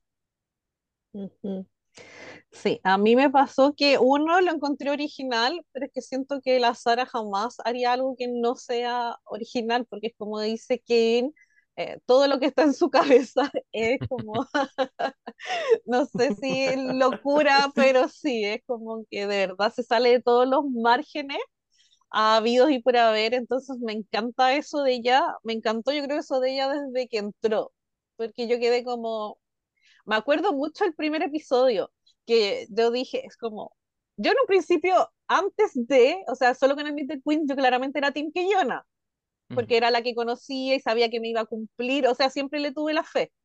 La mantuve hasta el final, o sea, a mí me encanta. Una cosa no quita la otra que después yo me haya decantado por otro team, porque otra me encantó más, pero es porque la otra me terminó de sorprender o hizo cosas que yo jamás pensé y a mí las Queens Camp no me gustan, en lo general no las entiendo. Me pasa que a la Sara no la entiendo, pero la amo a un nivel que tampoco entiendo por qué tanto. Pero sí, me pasa que esta canción me dio vibes de los 80, me dio vibes de los 90, muy eh, en la estética gem y los hologramas, en el fondo de la pantalla. Cuando salió con el tema del flequillo no podía parar de reír y al final en mis notas puse, la amo porque me hace feliz. Y yo creo que eso para mí es el resumen ujú, como de la presentación de la Sara o todo su paso en la season. Al menos a mí eso es lo que me provoca y yo creo que por eso es que la quiero tanto. Pero quedé gag, o sea, es como la canción que tengo pegada es la de la Sara con el pasito hueón para el lado y con las manitos para arriba, o sea, es como que lo tengo en mi mente. Y y nada, yo si tuviese que evaluar las cuatro, eh, por lo memorable, para mí yo me quedo con la Sara en primer lugar. No es porque yo sea Team Sara, pero sí siento que fue más memorable, me dio algo que no esperaba y no sabía tampoco lo que me iba a dar. Siento que la que Yona lo hizo excelente, pero era más predecible a mis ojos. Esa para mí fue como la diferencia al final. Pero claramente las dos fueron las más fuertes, a mis ojos. No sé qué opináis tú, Dani, No, de yo las opino cuatro. igual. Creo que, creo que este me pasa muy similar. O sea, yo también pondría a Sara en el primer lugar, como por lo diferente, y que iban en el segundo, porque fue un show muy espectacular, ¿verdad? O sea, fue un show muy, muy, eh, ay, no sé la, se me fue la palabra, pero eso que usted no puede dejar de verlo, ¿verdad? Eh, entonces, creo que, que si era un poco más predecible o más, eh, ok, sabemos que Keion hace este tipo de bailes, ¿verdad? Entonces ya uno como que puede relacionar, ¿verdad? Pero, pero en general las dos lo hicieron muy, muy bien y más que merecido. Y a ti, Dani, de las cuatro, o sea, Kevin, perdón, de las cuatro. Yo de nuevo digo. Y Dani, repite lo mismo. Este, me parece un top 2 muy justo. Realmente a veces eh, vemos finales y, y este, uno dice, ¿por qué la metieron en la final? O solo por su track record o, o por favoritismo, pero en este caso ambas e- eran eh, el rival más fuerte, eh, el Minchales. Y, y sí disfruté la presentación más de, de Keiona. La Ujú. verdad, eh, me encantó, me, me, me, me cautivó más. Pero eso no significa que no haya disfrutado la presentación de Sara, porque realmente la disfruté y la disfruté muchísimo. Sí, es que eso pasa, yo creo, como que en, al menos con este top 2, es que era eso. Al final Ujú, te podéis decantar por una más que por otra, pero de que las dos fueron fenomenales, ya sea como en esta presentación final o durante la season, y es innegable. O sea, siento que fue también la final más justa, si uno ve un todo. Como cualquiera que ganaba iba a estar bien. A mí me pasaba hasta con la Punani, si mi tema era que no ganara la Mami Guata. Se sabe que le temieron al éxito y por eso no dejaron a Pizza al final. Pero bueno, ya. Sí, yo Entonces, creo, seguro tenía miedo que se metiera ahí en la pelea porque probablemente Pitch hubiera hecho una presentación muy buena. sí, Entonces, Porque bailaba. para no... sí, pues, Ujú. bueno. Pero vamos a saber, ahí ya entramos en la especulación, así que salgámonos ahí de ese bote. Así que después de haber visto las cuatro presentaciones, pasamos a los momentos icónicos de la season. Eh, todas las queens cantan la canción del musical y después pasamos al momento de Miss Simpatía o Miss Congeniality, a donde vemos a la Ellipse, que es la ganadora de la season anterior del título de Miss Simpatía. Eh, se veía soñadísima la Ellipse, siempre tuvo una estética súper particular, siempre se vio soñada la puta, así que amé verla, que tuviera ahí como su minuto, se veía preciosa. Y nos dice que la Miss Simpatía de esta season es nada más ni nada menos que nuestra querida Moncita. Así Mm. que de Boo. nuevo hay ovación, de nuevo ya estaba sorprendida. ¡Aplausos! ¿Qué onda la Mon que no se esperaba ser tan querida? Porque de verdad estaba como en shock, así como que apenas respondió lo que le preguntaban, pero se veía ahí hermosa con su banda de Miss Congenial. Así que después de eso pasamos del top 4 al top 2 y las Nikki nos dice que el top 2 es la Keyona versus la Sara y que se retiren y se vayan a cambiar de ropa para el lip sync final y se quedan las otras dos para recibir los aplausos del público. Después tenemos un video con mensajes de todos los jurados invitados hacia las finalistas. Igual lo encontré un detalle bonito, no fue eterno, Ujú, igual se agradece.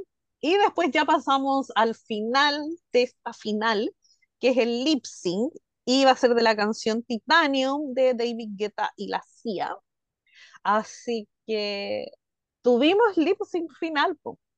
un muy buen lip sync final. Eh, yo quiero decir que se sabe que me carga cuando las queens entran y tú sabes que van a haber reveals. Y eso me pasó con una. Yo dije, ya, en serio, esa pela horrible y ese chaquetón horrible. Y fue como, y Kevin, yo sé que puede amar a la Quillona, pero No, eso no, no me lo puede pelear, no me lo puede pelear. Entonces, lo vi eso y yo dije, no, a mí la Quillona tiene nivel para muchos más. O sea, en Legendary hicieron unos reveals maravillosos y me da y esto, que es tan burdo, era como un pelo de payaso. Pero bueno, dejando eso de lado, vi a la Sara encontré que se veía tan imponente como con este look que tenía, se veía hermosa. Eh, el lip sync lo encontré bueno, peleado, cada una lo hizo como en su estilo. Yo creo que la Sara perdió puntos cuando hizo el reveal de la pela y se le vio la malla, que por ahí le sí. costó, se le quedó como enganchada. para mí, pero esos eran los mismos puntos que le quitaba la Keyona por ser tan obvia con los reveals, porque tampoco fue como que fueron reveals que te dejaran, ah, gag, ¿cachai? Como, wow, factor, como que yo hiciera olvidar lo mal que entró. Eh, creo que quizás la Keyona lo ganó más porque al final no se salió de la parte del medio del escenario pero tampoco fue como que encontrara que fueran malas ni nada. Me gustó que el tema de, de los pezones saliera ahí este líquido azul, que se estuviera ahí transformando la, la Sara y todo. Me encantó que quedara sucia en la cara. Siento que por lo que es que eso es mi parte bravo, la que se, me gusta que se ensucien, o sea, vaya a hacer ese efecto que de verdad empápate de la cuestión. Y me encantó, la sentí comprometida, como que no sabía cómo me lo iba a dar como que dudé, temí, pero encuentro como que fue un súper buen lip sync final, como que conforme por los dos lados, las dos tuvieron sus peros, las dos tuvieron sus momentos altos, así que esa es mi opinión en un general del lip sync. Kevin, dale tú. ¿Ustedes vieron un video de Valentina haciendo un lip sync cuando están grabando como la temporada de Daniela Romo? ¿No vieron el video? Bueno, cuando yo vi a Keyona, lo primero que pensé fue, fíjate, fíjate tu secretaria. Parecía una secretaria, qué ropa más fea. La verdad se veía demasiado horrible. Y la peluca de payaso de, ¿cómo se, cómo se llamaba el payaso que llevó la Turbulence y burrita? Globito. Con la peluca de Globito y el atuendo de la secretaria. Horrible. Y el, cuando pasó al segundo reveal, este, me pareció me, o sea, el, el look, el de, pensé que se iba a quedar ahí y después salió al bikini, a lo mejor hubiera hecho todo el lip con el bikini y hubiera sido mejor. De la Sara, muy de acuerdo, cuando ya yo estaba también como muy preocupado porque decía, Sara va a ganar, Sara va a ganar, lo está haciendo súper bien, daba giros y movía esa capa con esa presencia, yo decía, ya, esta mujer va a destruir aquello. Pero eh, cuando llega el punto, de, ahí sí siento que ese reveal de la peluca perdió la concentración, hubo unos momentos en los que, en los que vi que no estaba haciendo lip y como tenía manos llenas de pintura, no podía acomodarse la peluca, ¿verdad? Entonces movía la cabeza de un lado para otro, tratando como de acomodarse, y yo, ¿qué está haciendo, verdad? Entonces, ahí como que me sacó de, de esa fantasía que lo estaba haciendo bien, ya que yo al final como que sube un poquitito más la energía, ya se tira al centro y dijo, yo tengo que ganar porque tengo que ganar. Y ahí sí, este, sí, siento que subió un poquitito más la energía. Es un lip sync que me deja mucha satisfacción de decir, estas madres están dando todo por ganar y eso es lo que rescato. Realmente se les ve el deseo de querer hacer un buen show y de, y de partirse la madre ahí en el escenario con tal de ganar. Entonces, creo que es un lip que vamos a recordar muchísimo y eh, esas son mis impresiones, creo. Ya a ti, Dani, ¿qué te pasó? Bueno, así como que muchísimo, tampoco. No, Este, Y soporta, eh, Magali. no, no, porque primero, bueno, sí, que iban con ese traje viejo, ¿verdad? Porque es que no hay otra palabra. O sea, es que ni, ay, no, se veía muy feo, ese traje estaba muy feo. Y la peluca tiesa, así que ocupaba como suavitel, ¿verdad? Entonces, este, pero no dejando eso de lado, eh, llevo años esperando una canción de Sia en Drag Race y me gustó mucho esta, pero siento que aún así el nivel de performance para una canción de Sia tiene que ser un poquito más de lo que dieron ambas, ¿verdad? O sea, ambas fueron muy parejas, pero yo quería algo más, ¿verdad? Entonces, tal vez era que mis expectativas estaban muy altas para la canción, para un lip sync final, para ellas como top 2, ¿verdad? No sé, pero yo esperaba más. Me encantaron que cada una hizo el lip sync a su manera, ¿verdad? Sara cuando entró con esa capa, ¿verdad? Que se veía así como flotando casi, ¿verdad?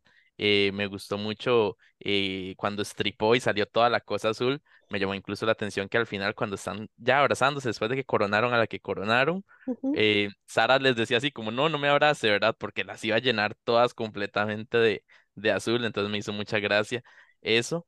Pero, pero sí, e, ese reveal de la peluca le, le costó bastante em, y sí, se sacudía así como todo raro, como dice Ujú. Kevin, parecía lo que nosotros conocemos acá en Costa Rica como la giganta.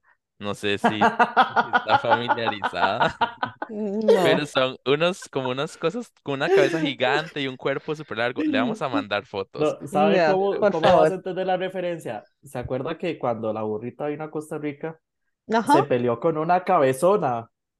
Sí, po. No sé si recuerdo. Ajá, Eso, esa es una eso es una, giganta. eso, es- eso es una mascarada, una Ah. giganta, pero tienen unos brazos muy largos. ajá, Entonces va, los mueven de derecha a así izquierda y mueven la cabeza de un Sara, lado para el otro.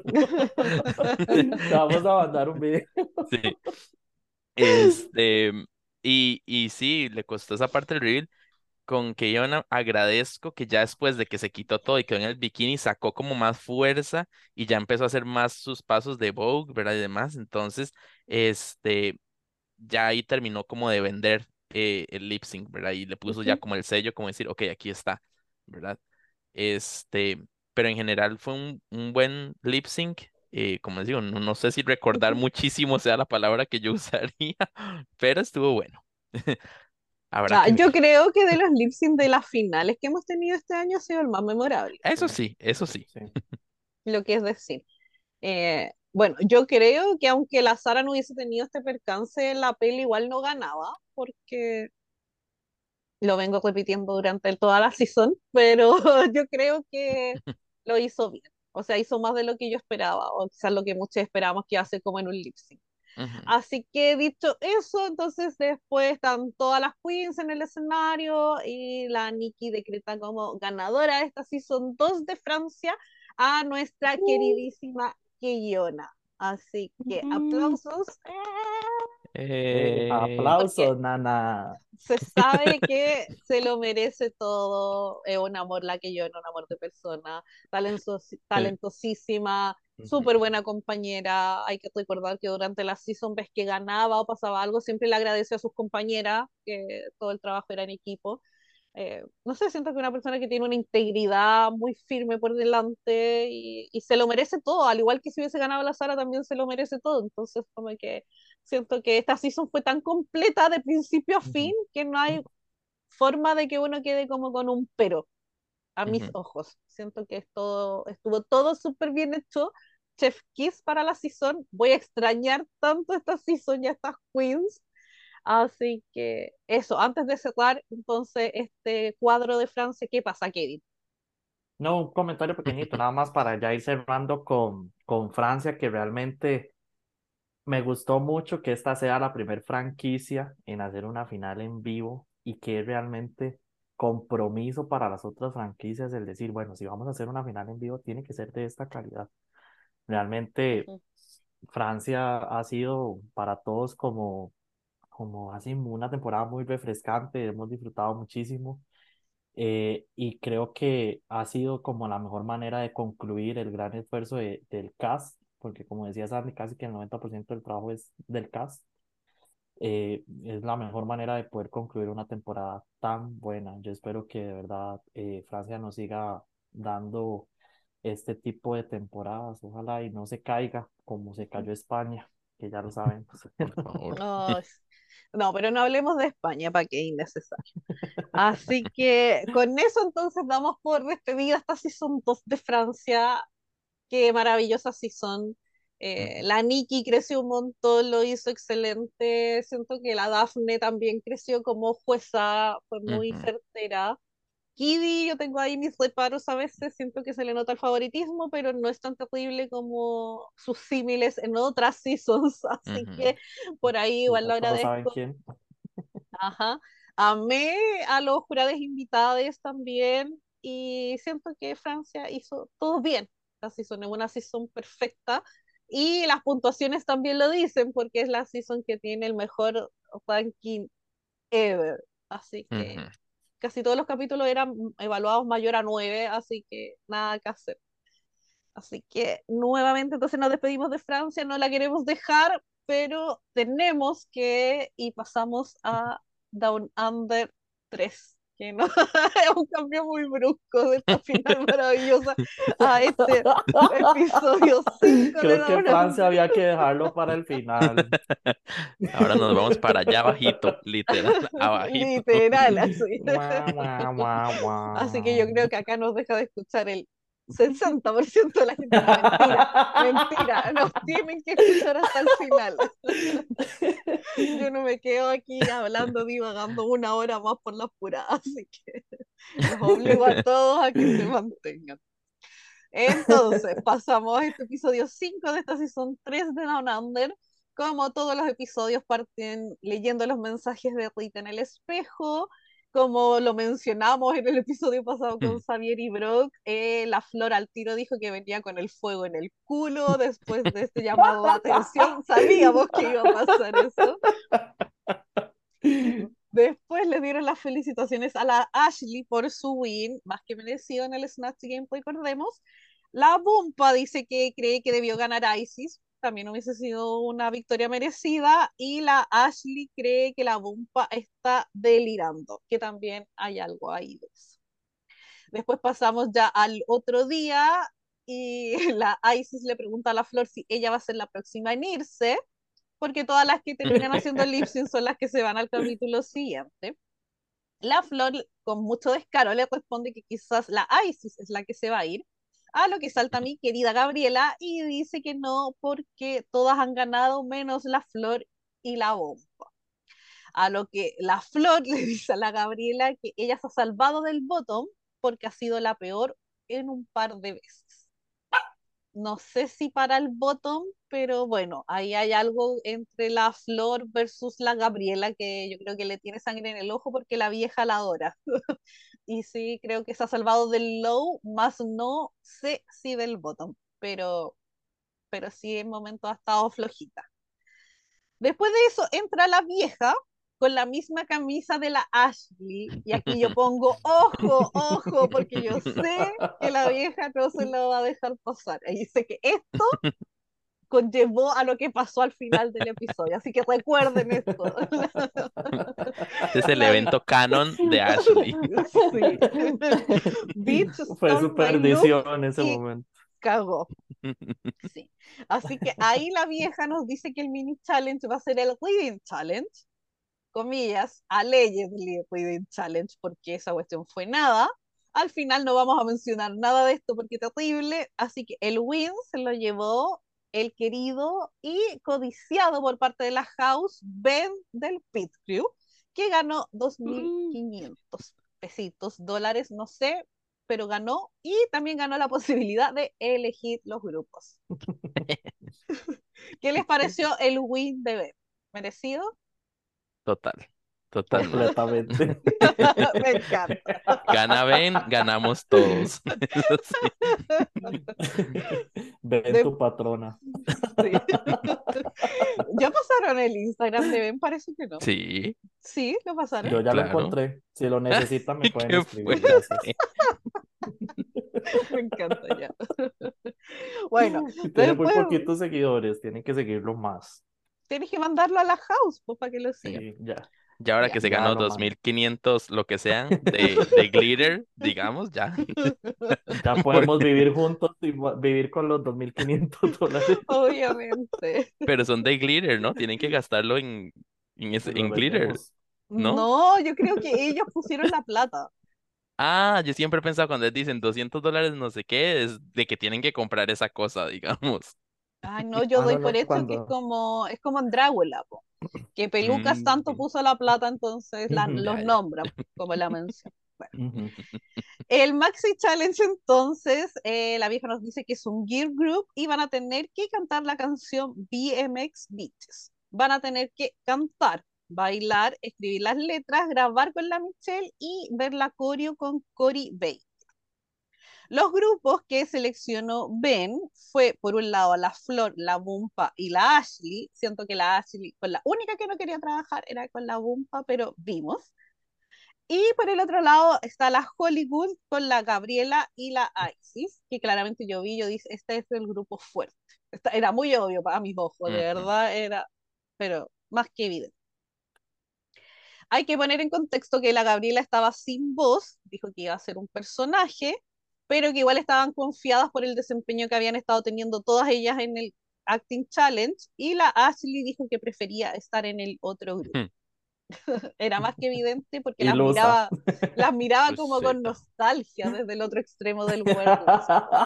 Estar ahí, pero bueno, vimos. Cuando alguien me amaba.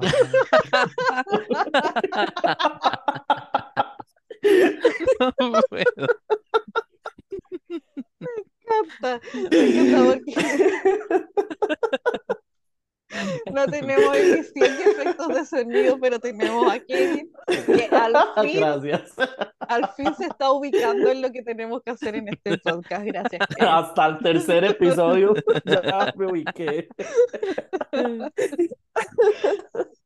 Después de eso, pasamos a las grabaciones con la Michelle. Primero fue el grupo Fab, que era por Flor, Ashley y Bumpa. Eh, aquí la Ashley no lo hizo como muy bien, al menos fue la que tuvo como más críticas de parte de la Michelle. Después fue el segundo grupo SNS por Sexy and Stupid, y ahí se nos vio a la Isis complicada. La Michelle le decía, habla, no cantes, pero no entendía. no, no hubo Como yo, como yo en este momento. Ahí sí será Kevin. Sí, sí. Agradece que la Isis está dentro de mis favoritos, porque si no, yo ya te hubiese sacado de esta reunión. Bueno, después de haber transparentado eso, eh, vemos en el workgroup a la Ashley y a la Isis, que las dos como que se quiebran porque lo hicieron mal claramente ahí en la grabación. Y dicen que no quieren hacer el ridículo. Y después pasamos al momento del acorio, que no es nada mucho muy bueno, porque al final de verdad el pobre chique estaba como colapsando con lo pésima que eran al menos las del grupo 1. Después pasamos al día de eliminación y al runway directamente y tenemos de jurada invitada a la Rachel Hunter, que es una modelo y animadora, muy de los 90. Yo me acordaba de ella en un programa que tenía como en un canal del cable, así como de X. Yo No, no, no eh, me es acuerdo de ella de ningún lado. Ustedes son muy ¿Qué es, jóvenes. es cable? No mentira. Sí, son muy jóvenes. Así que pasemos entonces al challenge, que era el BMX Beaches, la canción, y vamos a partir con el grupo Fab. Kevin, dime, ¿qué te pareció el primer grupo? Puedes hablar en un general, de una en Ay. particular, pero tampoco nos extendamos tanto porque pa- Ajá, sí, sí, no, porque es mejor que hablemos del otro grupo nada más, sí. Pero Sí, en poquito general, eh, sí, sí, sí y sí.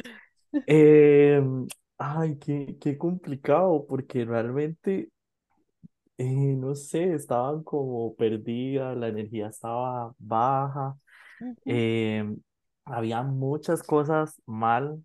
eh, Ashley, bueno, voy a hablar solo de Ashley porque realmente, eh, qué energía más baja en sus, en sus movimientos, se le estaba cayendo el tirante, pero igual no le importó, ella, y no sé, eh, realmente mm, mm, no, no cumplieron con, con el reto, Eh, no estaban conectadas, cada una estaba como en lo suyo, y realmente no se ve- veía esa unión de grupo, entonces, no, estuvieron mal, realmente eran el bottom, no había, no había rescate ni salvación para ellas. Ajá. Y a ti, Dani, algo que decir de las Fab.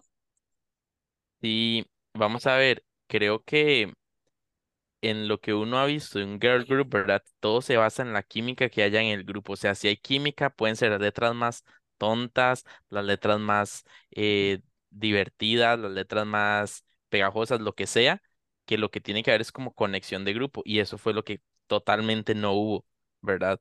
Este, Ashley quería estar en el otro lado, ¿verdad? Entonces ya con eso ya empezó mal, ya se cerró en que yo no quiero estar en este grupo, ¿verdad? Eh, Flor con ese traje, yo no sé si esos trajes ellas los traen desde la casa eh, o qué, y si se los dan Ha ahí, no perdido sé. peso en la Ay, yo no sé, pero está, le queda flojito de todo lado. Le queda muy flojito el traje. Entonces digo, si us- ustedes son drag queens, ustedes pues, pueden meterle ahí algo, no sé, que sea un pin ahí por detrás como para agarrar el traje. Y Bompa, no, es que yo no, yo no puedo con ella, ella me cae un poco mal, la verdad. Entonces, este, y cuidado y no hasta la hacen ganadora, como pasó con Spanky.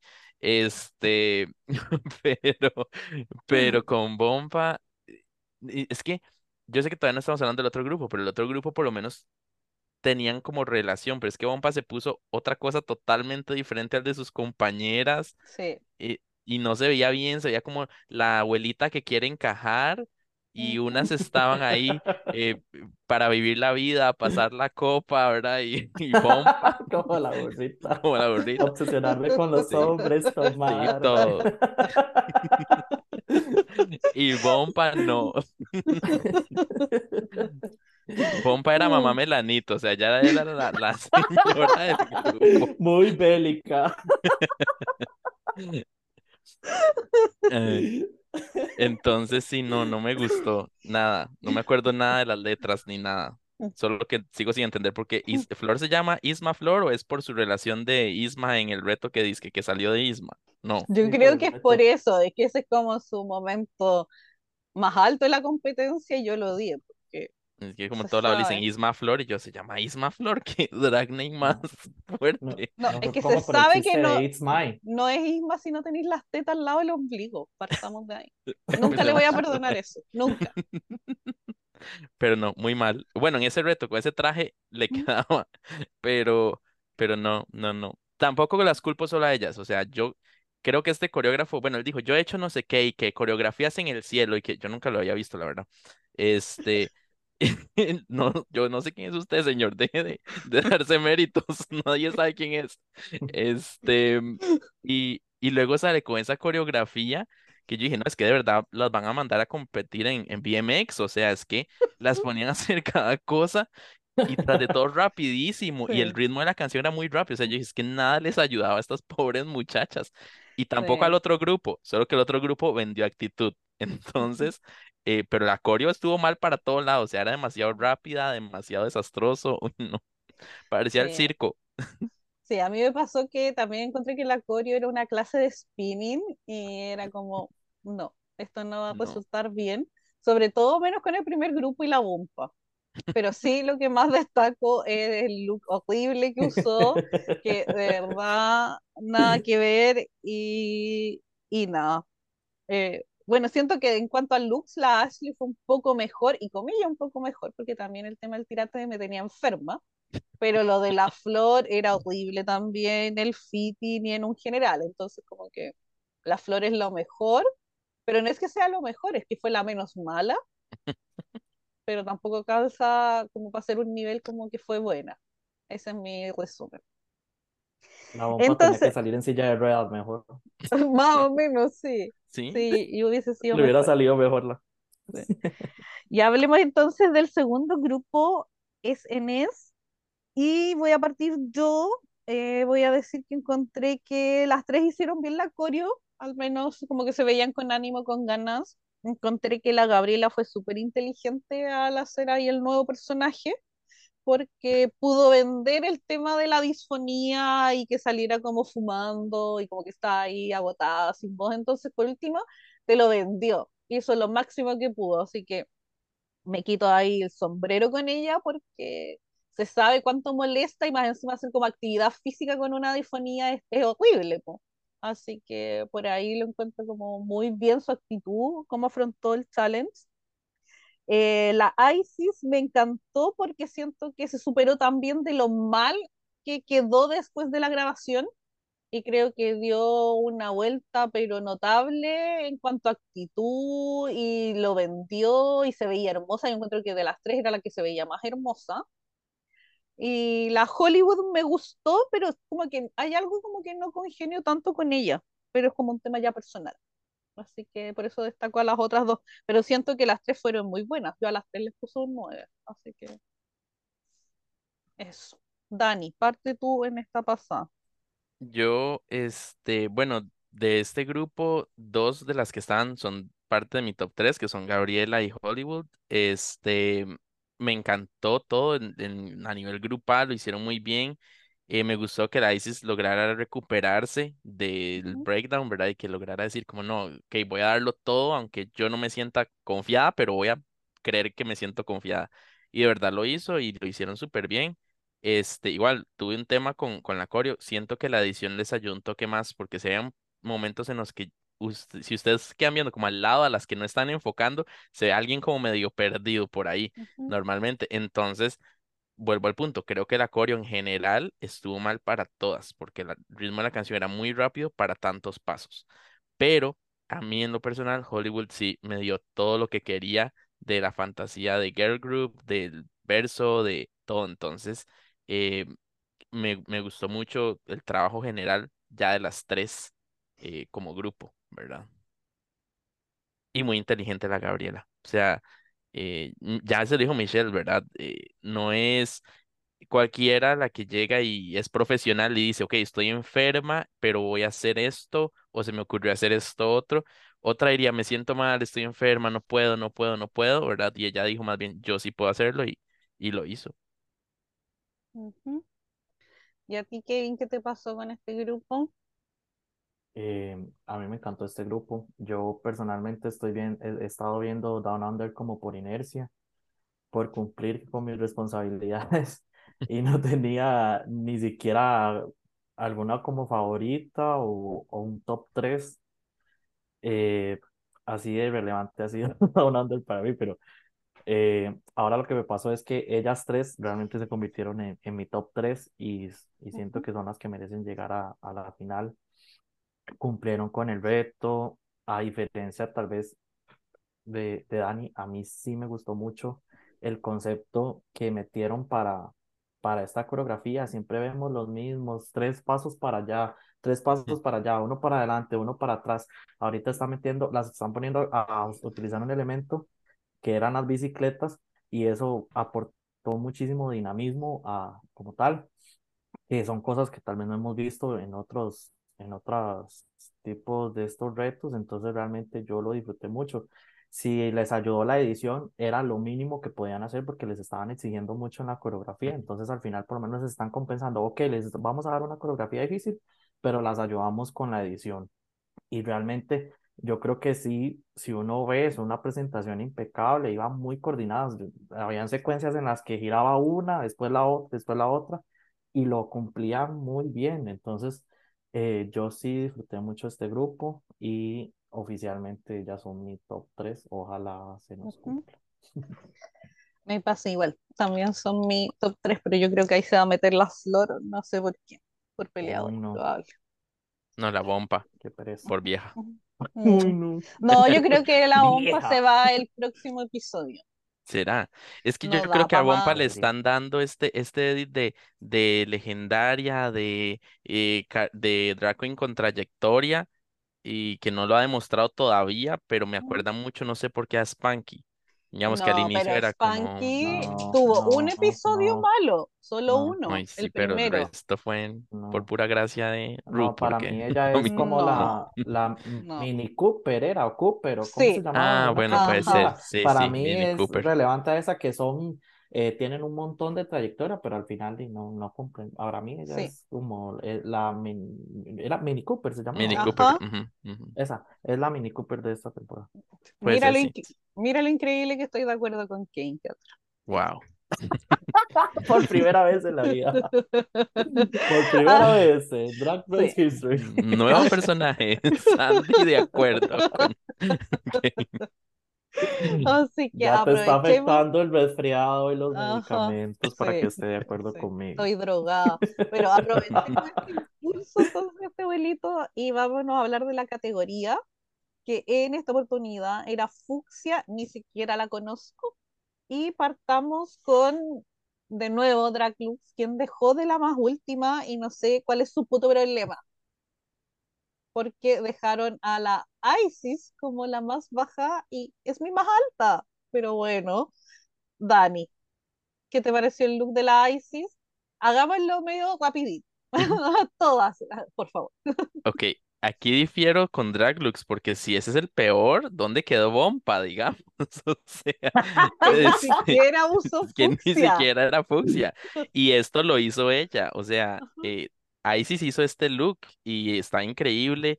Eh, fucsia es una categoría que hemos visto en ya tres franquicias. En US tuvimos rosado, en UK tuvimos rosado y aquí tenemos rosado otra vez. Este, y, y creo que es una categoría muy versátil y la forma en la que Isis decide vender lo que es como con este alien está muy original y un look muy bien hecho. Entonces, yo no sé por qué la pusieron tan abajo. Yo tampoco sé. Kevin, ¿algo que decir o pasamos?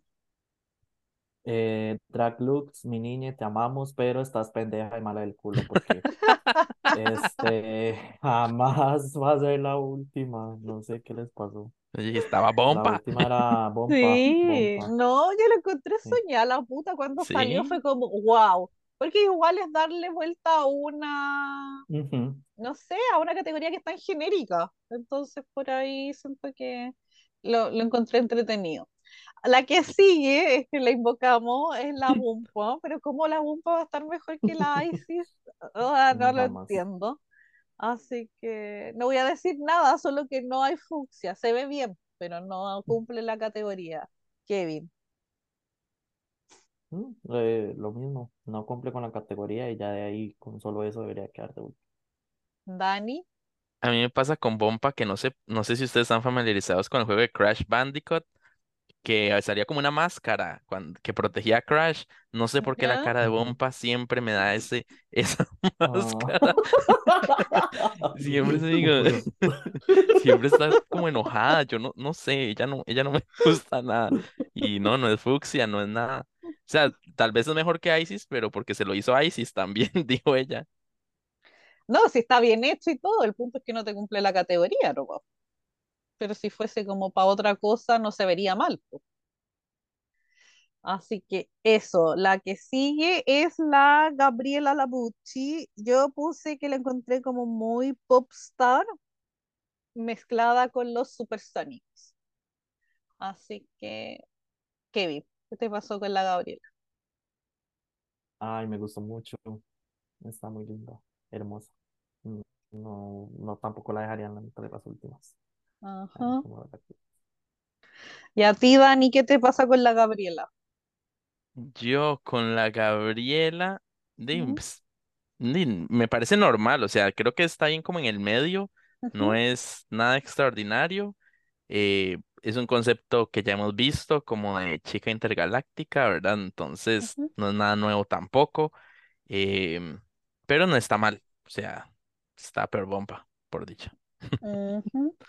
La que sigue entonces es la Flor. Y me extraña que esté como aquí, si también estaba haciendo como un ítem medio como, no sé, intergaláctico, como a lo que lo llevó la ISIS, pero es algo que se sabe que el Velvet no se ve tan bien, encuentro como en la pasarela nunca, y no me gustó la pela, de verdad la encontré, que como que siento que el efecto make-up más la pela, como le hace estar como que tirarla para arriba, encontré que la cara se veía como fea. Como que la encontré como Gollum, no sé, no me gustó. Así Se vea muy que cabezona. sí, no sé, como extraña. Y aparte en la última foto igual se ve como Gollum. Ya, pero. Dani, ¿qué te pasa con la flor?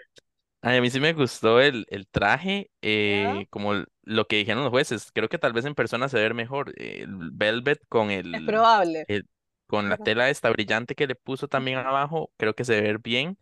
Sí me parece que las reinas de Down Under necesitan como tener atención al detalle, porque al inicio, cuando salió, uno de los picos iba todo desinflado y se notaba demasiado y yo no podía dejar de ver ese pico y tras de todo ella decía, estos picos puntiagudos en mis hombros y yo, amiga, tiene uno desinflado. O sea, metales relleno, yo no sé. No está Pero Está falta como esa atención al detalle. O sea, no sé. ¿Y a ti, Kevin, qué te pareció la flor? Ese, en general, el vestido estaba bien, pero no me parece, a como posiciona a Drag Lux, no me parece que debería estar ahí. Sí, porque quedó en tercer lugar. No, Sí, no, no, era para tercero. jamás, jamás. No, mí sí yo sí creo que puede ir ahí, aunque me caiga un poco mal. En segundo lugar quedó la Hollywood y yo solo voy a decir que yo le quité puntos por ser chupapico con la vieja. Por hacer un look de las películas favoritas de la vieja de la Diana Rosa. Así que dijo eso y esta estúpida dijo, lo sé. Y fue Lo sé. Chao. Chao contigo, adiós con tu cuerpo. Así que no voy a decir nada más de la Hollywood, me carga cuando son chupapicos. Así que, Kevin, ¿qué te pasa con la ¿A quién no le Hollywood? gusta, a quién no le gusta hacer chupapicos? Eh, a mí, Sandy, a mí sí me gustó porque, o sea, si yo compitiera en Drag Race y está la vieja, yo voy a hacer todo lo posible para chuparle el pico y que me quiera. Entonces, Ay, ¿por qué pusiste esa este- otra imagen mental en mi cabeza? Entonces, así era la Simón, la Simón siempre era rendirle tributo a la vieja y la Y otra por eso me Pero eso Sandy no le gusta. No. Sí. Ah, yo, es que sí, yo amo a la Simón. No, no Entonces, se ve hermosa. Y el look está muy, muy, muy similar a, al de la película original. A, a Mah- Ma- Mahogany, era, no me acuerdo. Pero está X. muy linda. Ya, Dani, tú, dime. No me lo- decepciones, Dani. No, a mí lo que me gusta del look es como la versatilidad de lo que nos viene dando Hollywood, digamos. Entonces, como que nos da algo diferente, indiferentemente si es la película favorita de, de la Ruca o no. Este, creo que ella lo está haciendo también diferente a lo que ella va presentando en el runway. Entonces, eso, Ujú. eso estuvo muy bien. O sea, que muestre versatilidad. Ujú. Ok, y la que Drag Looks deja en primer lugar es a la Ashley. Yo creo que igual es un poco como por pena, porque spoiler alert, es nuestra eliminada. Pero porque Porque gane algo, para que gane algo. quien se te va a perdonar es el efecto de la, de la medicación. Yo no soy tan savage, jamás, yo soy un amor. Dicho eso, eh, se veía bonita, pero siento que las proporciones estaban mal hechas y el fitting en la parte del pecho, del pecho, perdón, estaba horrible. De nuevo, le quedaba súper suelto. Así que es como que le queda muy grande. Y reitero el tema de las proporciones, me molestaron las caderas, pero en un general el vestido estaba bonito, pero no para ella. Mm. Dani. Yo lo único es que lo veo un poco liso. O sea, a mí sí me gustan las proporciones. Sí siento que el fitting le falta un poquito. O sea, como que mandaba bomba a la prueba de fitting y después se lo puso ella, ¿verdad? Porque le quedaba un poquito grande de todo lado. Em, pero, pero a mí es que, bueno, a mí es que sí me gustaba mucho Ashley, que ya no está más, pero eh, creo que le falta como pedrería, como que le falta algún detallito que le dé como volumen. Es que se ve muy plano. O sea, se ve muy, muy plano, no hay textura, no hay nada, es solo un color liso, o sea, así como un bloque rosado. Este, pero la silueta está muy bonita, ese corte de trompeta y todo. Lo intentó. Ok, Kevin. Proportionizing, terrible. Parece el cuerpo de Nicki Minaj y cabeza de Crystal Versace. Se ve el cuerpo muy grande y la cabecita pequeñita. Es una botella de perfume. fea. Sí, mi bella genio. No, esas bomba. No, horrible. Por eso, por eso lo dije. Pero no, fatal. Eh, Nada que veriento. Ya. Entonces, después de esta categoría tan genérica, pasamos a las críticas. Y acá viene la atendida pregunta de quién debería irse y por qué. Votaron por la Flor, la Gabriela, la Ashley, la Isis y la Bumpa. Por la Ashley votó la Isis y la Hollywood. Y por la Bumpa votó la Hollywood y la Flor. Después pasaron al AMTAC, ahí la Flor estaba bastante molesta y después nos muestran la deliberación. Sabemos que el win entonces es para la Hollywood, que ya es su segundo win en la competencia. High quedó la Gabriela y la Isis, Low quedó la Flor, por lo que el bottom fue para la Bumpa y la Ashley. Tuvieron que hacer lip sync de la canción Hot and Cold de la Katy Perry y quiero sus opiniones. Kevin. ¿Qué te pareció este super lip sync? Muy cortito la, mi opinión, pero fue una decepción, un desperdicio de canción. Ajá. Y este, viendo a las dos, Ashley no hizo nada, nada. O sea, desplazó su cuerpo de Nicki Minaj de derecha a izquierda y, y nada. O sea, no me dio una bomba tampoco, pero por lo menos se movió un poquitito más. Pero muy mal, muy pésimo. ujú. ¿Y a ti, Dani?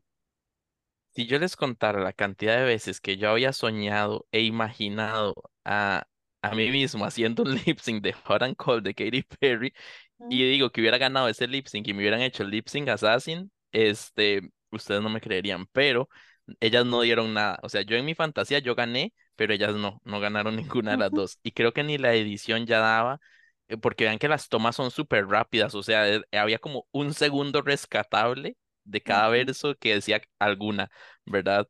Este, pero sí, al final, de, pues un lip sync más, un lip sync menos para la lista de, de los lip sync malos del año, ¿verdad? Este, y lastimosamente se fue Ashley, pero, pero bueno, y es lo que había. Yo no estoy de acuerdo, pero, pero bueno. Sí. Así que como menciona Dani, nuestra eliminada entonces es la Ashley Madison. Así que a quienes le gustan, a quienes la siguen, se sabe que vayan a darle ahí harto amorcito en sus fotos, en sus historias, coméntenle, escríbanle, mándenle ahí corazones, flores, muchos colores. Y eso, se sabe que no le escriban odiosidades a ninguna de las queens, está prohibido, así que cualquiera de las house que haga eso se sabe que se va eliminado sin herencia, bloqueado. Así que con eso entonces nos despedimos de Down Under y pasamos ya a la última tanda de este mega super episodio extra largo y vamos a hablar de este episodio 4 de esta season 2 de Drag Race Filipinas. No sé por qué, yo solo quiero que empiece Brasil para poner a Brasil al final. para que no terminemos con Filipinas. A ver si repuntamos un poco. Pero démosle, que nos queda esta Eh, semana. Gente, acuérdese que este miércoles 30 empieza Brasil.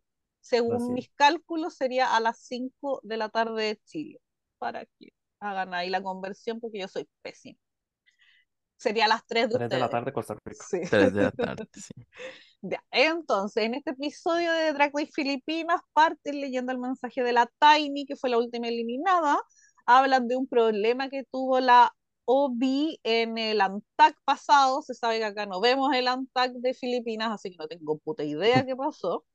Con costos vemos Filipinas. Sí, dicen que la Cat Cat, entonces ella sería como la perra del grupo porque supuestamente acosó a la Jade, aunque en el capítulo pasado me acuerdo que dijimos que ella tenía como esta fama de ser abusiva con la gente que trabajaba. Entre medio le da las felicitaciones a la Verusca por su win, regalado se sabe. Y la Didi dice que solo se merece la mitad del premio, que la otra mitad debió ser para la Jade, y bastante de acuerdo que el win era de la Jade y la Bernie la, en la semana pasada. Después pasamos al otro día, la Cat Cat está pidiéndole disculpas a todas, que se puso a la defensiva, porque siempre le pasa eso como que la juzgan o le inventan historia. La Jade las acepta, pero todas están como medias sorprendidas y medias como un ojo al charqui con la Verusca, porque es la Verusca la que siempre menciona todos estos cagüines entre todas. Es como que los tira para que quede la cagada y después ella mira así desde atrás, desde el palco con cabritas comiendo. Así que dejaron a... Eso yo lo había dicho la semana pasada, que la Verusca andaba metida en los cagüines de todas, menos haciéndose cargo de las cagas que se manda ella. Así que después de eso vemos bajar con dificultad a la mamá Pau, como todas las semanas, se sabe que ese es el minuto favorito de Karel, Ujú, y lo pone ahí en cámara lenta como mamá Pau baja la escalera. Y sabemos que el mini challenge era bailar Tini Clean, que es una danza folclórica filipina. Tenían 15 minutos para vestirse con, sepan disculpar aquí eh, la pronunciación, pero tenían que vestirse con balintawak, que es un vestido nativo al final de eso, el win se lo llevó Matildo y ganó 20 mil pesitos. Este ya es como el segundo, tercer win en mini challenge de la Matilde. Ya no me acuerdo. Así que después de eso pasamos al Maxi Challenge, que es el Snatch Game. Y voy a decir rápido los personajes que es cada una para que ahí hablemos un pelín de esto, porque no da para hablarlo en extenso tampoco. La Arizona hizo la Adele, la Cat Cat hizo la alcaldesa Joy, que es una política obviamente, la Bernie hizo Madame Inuts, que es una youtuber, la Matilde hizo Sasa Girl, que es una social media person, la. Obi hizo a Zenaida Seba, que es una astróloga, la Verushka a Mami Dionisia, que es la madre de un senador, la Didi hizo a la Meryl Streep con la Jennifer Coolidge, allegedly, cualquiera de los dos. La Hannah hizo a la Jessica Soho, que es una periodista, y la Jay hizo a Queen Dura, que es una personalidad de TikTok. Eh, yo creo que de esto podemos, no sé, hablar quizás de una, que te gustó, que no te gustó, que fue me. Yo solo quiero destacar la colaboración entre la Arizona y la Hannah, que las encontré bastante inteligentes. Y encontré que el momento alto del Snatch Game fue cuando le escupió a la Mama Pau, porque de verdad la Mama Pau se salió del personaje y empezó a pegarle. Lo encontré muy hilarante esa parte. Pero amé las canciones del Arizona porque el Arizona es muy estúpida. Así que eso es lo que yo destaco de este Snatch Game. Dani, ¿qué destacas tú para bien, para mal o para me de este Snatch Game? Creo que es para los dos. También a, también destaco a Arizona. Arizona fue la que hizo a Delbert, sí, es- no estoy Sí, perdido. sí. Este, eh, o sea, es que fue tan malo, pero tan malo. O sea, yo decía, es que esto es tan absurdo. Es, uy, no, no sé, yo decía, ya que termine este Snatch Game, o sea, en general fue un muy mal Snatch Game. O sea, yo no me reí casi nada. Y a la vez como que me llamaba la atención este personaje que era Adele, pero no era nada Adele en ningún lado donde usted lo viera. Entonces, como que me, me hizo gracia y a la vez como que ya me dio demasiado cringe y yo decía que termine esto, por favor, ya que termine esto y que le den el win a Bender Pit Crew también este, por favor. Y ya, eso era todo. ¿Y a ti, Me pareció más interesante, ¿Mm? me pareció más interesante el, mini challenge, porque en un principio cuando dijeron van a bailar el, el Dingiling, no sé qué, yo me imaginé la canción de Spice, no sé por qué, la que hizo en el talent show de la temporada 15, y yo, ¿el Dingiling qué? Y entonces ya vi que era diferente, pero, pero el Snatch Game pésimo. ¿Y a ti, Kevin? ¿Qué destacar del Snatch Game? Nada, de verdad fue pésimo. Se me hizo eterno. Nunca me reí. ¿Mm? Creo que la- al final el momento más gracioso tal vez es el, cuando la, la mamá Pau se salió de, del personaje, pero realmente, eh, y no sé, o sea, yo creo que yo le comentaba a Dani por aparte, que será que seguro ya es un humor muy de ellos y, y uno no, no comprende. Pero o, o, o- o ya tal vez hay ciertas referencias, ¿verdad? Que sí son del mismo país uno locales, no, po, no sí. las capta, ajá, pero no, en ningún momento lo disfruté. Eh, le mandamos disculpas a Meryl Streep en su Ay, qué casita, fuerte. porque eso fue una, una ofensa a un ícono, de verdad. sí. Y a la Jennifer Imperdonable, también le mandamos, le imperdonable. mandamos las disculpas del caso. Ojalá Sí. suba una disculpa oficial, como lo hizo la Lisa, disculpándose de, de la Katy Perry, pero ¿Ves? Pues, no, y tras de Literal. todo, ¿Mm? Tiene la osadía de decir, como no me pude decidir en el confesionario, hice a las dos y yo mejor no hubiera hecho ninguna. Fue malísima. Sí, yo cuando vi lo de la Jennifer Coolidge dije literal, estos gays están tratando de matarme porque, broma, horrible, horrible. Dicho esto, pasamos entonces al día de eliminación. Nos muestran la pelea entre la Obi y la Verushka, que se llevan peleando cada momento que tienen libre. Y de ahí pasamos al runway, en que la categoría es Ulalam, que era sobre comida. De nuevo con Drag Looks, este sí que lo vamos a hacer cortito porque siento que no amerita nada, así que cada uno va a ser una. Punto. Así que a la que tenemos en último lugar es a la Didi, que allegedly estaba como con un caldero filipino más soya verde. Dani, expláyate. Yo, yo, digamos, ese look, mm, es que parece un look de, de desafío de, de costura de materiales no convencionales, o sea, es muy malo.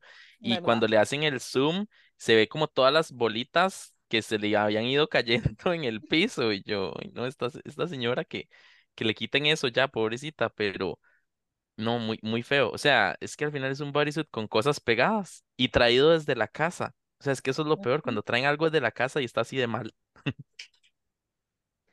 Es verdad. Eso supuestamente ella dijo que lo hizo jóvenes de la comunidad y mandó el agradecimiento, así que Dani, te fuiste funado. Ya Dicho me eso, Funado y cancelado. cancelado en Twitter, cancelado en todas las redes. Olvidé esa parte. Quiero acotar, gente, que olvidé ese detalle. Pero un saludo a esas personas, un buen trabajo. Ella Un no lo supo lucir. Es culpa de la de drag. La drag no como, cuidó el look. Fue que es la drag como, no cuidó el look. es como regalo el día del padre, así como esos collares de fideo. Pero bueno, viste, Dani, te acompaño ahí para que nos funen a los dos. Ya. Gracias. Ay. La que sigue es la Obi, que era un tajón, que son mejillones. Acá a los mejillones se le dicen choritos. A mí me encantó este look. Yo no sé por qué está tan bajo. Para mí era uno de los mejores porque literal está hecho con puras conchas de chorito y era obvio lo que era. Así que lo encontré bonito como couture, choritos couture. Así que a mí me gustó harto. Para mí fue de las mejores evaluadas a mis ojos. Así que como solo uno vamos a hablar de esto, cagaron si no les gustó a ustedes, a mí me gustó. Así que Obi, muy bien, mijita, muy bien. La que sigue, esta es la Matildo y era un... Esta es la Matildo, ¿cierto? Sí. Ajá. Era un... Puse aquí, Inihau Nabangus, que puse que era un sabalote asado, que es un pez. Kevin. Eh, no me gusta, no, no entiendo la referencia a simple vista. Hay que verlo como un poquito más de cerca para, para entender el pez, pero no, es, mm, está terrible. Y yo acercándome tratando de ver algo, pero sí, tampoco, tampoco No, como no, no se que, que lo entiendo. La que sigue es la Arizona, que era un sisig, que es carne agria. Dani. Me gusta lo gráfico que es el look, digamos, como el estilo gráfico que decide crear como las piecitas y pegarlas, pero al final es cosas pegadas en un vestido, o sea, no es nada conceptual, no es nada fashion, no sé, yo, bueno, claramente no me relaciono, no conozco el platillo, pero, pero de muy simple, o sea, si le va a pegar cosas está bien, pero péguele entonces más cosas más grandes o con más sentido, dele Sí. volumen, ¿verdad? Pero todo se vio como hecho con foam por niños de kinder, igual pegado al cuerpo. Sí, muy de acuerdo. La que sigue es la Bernie y ella era, oh, estaba ahí un carinderia, que era una parrilla callejera. Eh, Un pincho de teatro. sí, no sé, es como, claro, veo el concepto, pero lo encuentro pobre, fome, muy literal, no sé, como que no, no me gustó. Y eso que la Berni es mi favorita, pero como que lo encontré poquita cosa, no, no me llamó mayormente la atención. Esta que sigue Otra es la, para la colección, la verdad. sí, La que sigue es la Jana y era un pastel que es arroz al vapor con carne. Dani. No, No ¿quién le toca a sigue? Kevin. Kevin. Dani, no quiero hablar de eso, no quiero que te toca. Yo tampoco. Ya, entonces de verdad ninguno quiere Sandy, hablar de es que sinceramente en general esta pasarela fue pésima. De Pero, pero eso, qué, eh, qué, qué pena, perdón Filipinas, pero no, o sea, eh, ese look se supone que lleva malo. carne en alguna parte. Eso es lo que dice la descripción, po. Yo tampoco no veo nada, po. No, no, no, no, no se ve carne. O sea, me hubiera dicho, es un tamal, le creo, parece un tamal. O un Nada más arroz envuelto en hojas de tamal, tal vez, pero, pero si eso lleva carne, Mm, yo no lo veo. Sí. Bueno, la que sigue es la Jade y era un pudín de arroz más estofado. que se quemó el pudín. Yo pensé que era un chile quemado, porque arriba ya como Yo un chile, ¿no? pensé que Sí. era como un dog chile viejo. asado, pero Sí. Ay, no sé. Yo sí que no sé nada de comida de este país, la verdad. Ya, pasémoslo. Eh, la que sigue entonces es la berushka, que era un lumpián Shanghai, que son rollitos primavera. ¿En dónde? En, en el brazo. pero Solo ahí, eso es, solo eso es ahí. cannelloni, más que Ay, no, eso no, un... no. No, Yo los, esos yo no, los veo como rollitos primavera. Yo no sé, no, un Parece un poco. taco Sí, chino. como un taco chino. no, no sé. Y no, me carga, me carga ya, porque es como que de verdad es No, cualquier no, pasémoslo, cosa. pasémoslo. Sí. O sea, Y la que está en sí. primer lugar es la Cat Cat, que era Tapsilá, que es un desayuno que contiene carne más arroz con ajo más huevo. Literal es como la cajita. Y literal tiene los cubiertos. Ya, no sé quién quiere hablar de este look. A mí este sí me gustó. Este Ya. sí me gustó, honestamente. Eh, por, volvemos a lo, a lo mismo que pasaba con los otros. Si le va a pegar cosas, hágalo grande, ¿verdad? Entonces lleve Ujú. los cosas grandes. Eh, Creo que la capa era el huevo, si no me equivoco, Sí. ¿verdad? Este, y me pareció muy camp, eh, como esta cosita del, del tocino o la carne seca que tiene ahí pegada en, en el pecho, la capa haciendo el huevo, eh, no sé qué es lo que tenía arriba. Entonces, como que yo no sabía que era la comida, pero sí pude ver que era algo de comida, que no me pasaba con los otros, ¿verdad? Que yo decía, ellos dicen que es comida, pero yo no sé qué comida. Aquí por lo menos identifiqué un huevo y carne, ¿verdad? Es, entonces ya hizo algo más, ¿verdad? Lo llevó con texturas que nada que ver con la de un huevo, o sea, donde es usted un huevo con un pelito, eso no muy mal, pero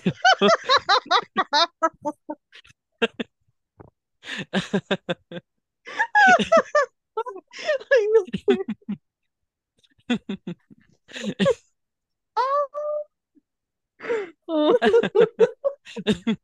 ¡Córtale!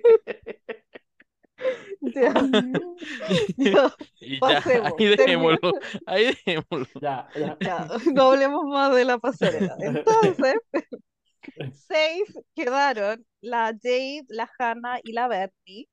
De ahí pasamos a las críticas, al Antac, que se sabe que es aparte, pero acá no lo vemos ni hablamos de él. Y la deliberación. El en el high, perdón, quedó la Obi y la Arizona. Eh, Wim fue para la Cat Cat, así que tiene su primer Wim. Y bottom quedó la Matildo, la Verushka y la Didi. Y las tres quedaron gag con que iban a tener que hacer lip sync de la canción Bonga Kadai, Kadai de Kim Molina. Y eso, pues yo honestamente no me acuerdo mucho del lip sync, vi el episodio tres veces y de verdad no retengo mucho. eh, se sabe que cuando son más de dos me cuesta enfocarme en alguna. Sí, siento que la Verushka pensó que iba a ganar tirando tantas chayas y haciendo puros props con cositas extras, pero bien fome todo, bien visto. Eh, siento que la Matildo dio todo como lo de Popstar. De eso sí me acuerdo. Y que el look le quedó muy bien para hacer lip sync, más no para cumplir la categoría.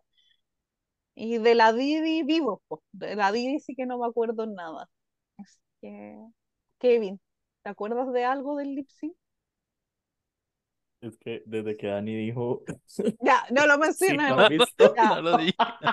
porque eh, Con caímos de pelo. nuevo. No, entonces no puedo pensar. Entonces, no, no me acuerdo del Lipsy, perdón, se me Ya. bloqueó la mente en este momento. Dani, algo que decir, no de, Algo no funable que decir el día de por hoy favor, del lip sync. Repitámonos del el lip lip sync. sync. Eh, Ok, no, en realidad Matildo me dio como un, un muy buen lip sync, o sea, yo no podía dejar de verla, eh, lo hizo increíble, eh, sí, como el look de Runway malísimo, look para lip sync muy bueno.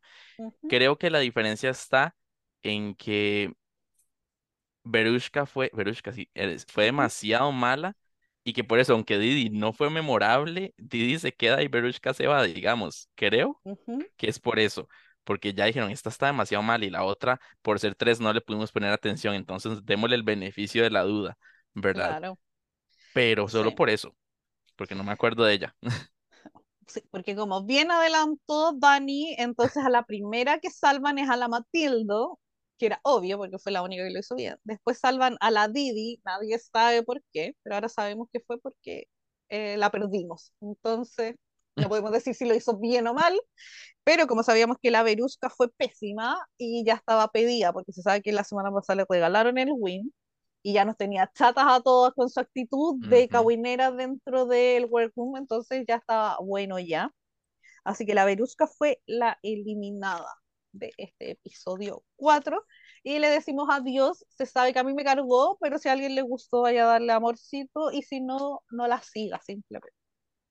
Igual Así era, era muy guapo out of drag, eso sí, sí le vamos a dar el beneficio. Sí. Bueno, no. no, Vi caras de que no, pero bueno, pónenlos a ellos después. no es mi tipo. Pero bueno, así que con eso entonces terminamos este recuento de los episodios que estuvieron en esta semanita. Eh, les agradezco eternamente mi Sugar y mi Spice por acompañarme, así que les doy ahí sus minutitos, como diría Jay, que tengan ahí para sus palabras de despedida. Partamos con Kevin, a ver si se nos desbloqueó la mente y podemos decir palabras al cierre. No, nada más, eh, saluditos a todos los de la house, a todos los que están en el chat. Los que no están en el chat, acuérdense que eh, les podemos pasar los links para que se metan en el grupo, hablamos de todo, siempre van a encontrar personas con quien conversar, de cualquier reality que se les ocurra, pero principalmente de Drag Race. Ujú. Y este, seguimos con el misterio de Jay, así que vamos a unir un, hacer una campaña todos unidos para ver qué ha pasado con nuestro padre, seguimos abandonados. Gracias a Sandy por ser una mamá luchona está sacando esta house por sí sola a flote. Y igual súper feliz siempre de grabar eh, con ustedes. Y no, de verdad, saluditos para todos. A los que cumplieron años, a los que cumplen años, sé que hay muchos que son del mes de septiembre, entonces para que por favor no se olviden ahí de, de acordarnos de sus cumples. Y muchísimas gracias. No, gracias a ti, corazón. Y tu turno, Dani. Palabritas ahí de despedida. Bueno, no agradecerles igual eh, la compañía durante este episodio a, a Kevin y Sandy y a todos los que llegaron hasta este punto entre Delusion y Infunas. Eh, recuerden que yo soy el buen agente de- del dúo, yo soy el, el buen agente. Vimos. Eh, se sabe. Eh, no, y igual, este, muy feliz por la oportunidad otra vez de estar acá de vuelta. Y hoy tuvimos la noticia de que viene Shea Coulee a Costa Rica ahora el 30 de septiembre. Entonces vamos a estar como en septiembre, octubre con varios eventos de drags para que estén ahí eh, sintonizados. Ay, me encanta. Sí. Ay, el Enzo dijo de que es un amor, porque se sabe que la Chey es de sus queens favoritas, así que él la conoció en enero que vinieron a Chile con el All Winners y dijo que es un amor, que huele bien, que es muy simpática, así que ojalá los que quieran ir, ir al meet and greet consigan las entradas porque se sabe que en el país a que vayan rápido. queens el meet and greet vuela, vuela, Sí. así que ojalá y puedan alcanzar las entraditas por último a general porque la Chase se pega un buen show igual, así que vale la pena ir, aunque sea un sucucho chico, como diría Piedra, igual vale. Ya, Saludos a Piedra porque él dijo que no quería ir con nosotros dos al evento de Shea, ¿verdad? Entonces, ya, no lo volvemos a invitar. Salado. expuesto, no, pero lo queremos, se sabe que a él le gusta ser el único y diferente y, y el malo, pero te Sí, queremos, sí. corazón. Así que no, yo de nuevo les agradezco ahí a mis dos gemelos fantásticos por acompañarme. Se sabe que esto es una ardua tarea, hay que hablar mucho, hay que tratar de estar pendiente de lo que pasa, se sabe que no siempre se logra, Kevin, pero lo intentamos y también Se intentó, se intentó. queremos salir libres de funa, no siempre se logra, Dani. Así que besos a ustedes dos, agradecida de quienes nos escucharan hasta este punto, se sabe que si nos escucharon hasta la mitad, para mí maní, porque yo no les voy a mandar cariño, no soy Jay, él es el buena gente de los dos. Y eso, pues, ¿qué pasará con Jay? No tengo idea, no sé si va a estar la próxima semana o no, no sé si va a seguir este podcast o no, quizás yo renuncie, quizás yo no pase agosto porque yo ya estoy, soy una señora mayor y está enferma, está drogada, entonces quizás no paso agosto y vivo. Pero eso, y acuérdense que este miércoles empieza Brasil, terminamos Francia, empezamos Brasil, así que, y queda poco para que termine México, gracias señor mío, así que ojalá gane la matraca. Dicho eso, cariños a todos, muy agradecida a Diego por mandar las gráficas, aunque tenga el corazón partido, gracias corazón por aguantarme mis manías de andarte escribiendo a deshoras. Y eso, besitos a todos, quedamos hasta aquí el episodio 210 de Con Permiso. Así que cariños, bonita semana y nos estamos escuchando. Bye, bye, bye. Chao. Besitos. Bye, fíjate, fíjate, secretaria, al señor.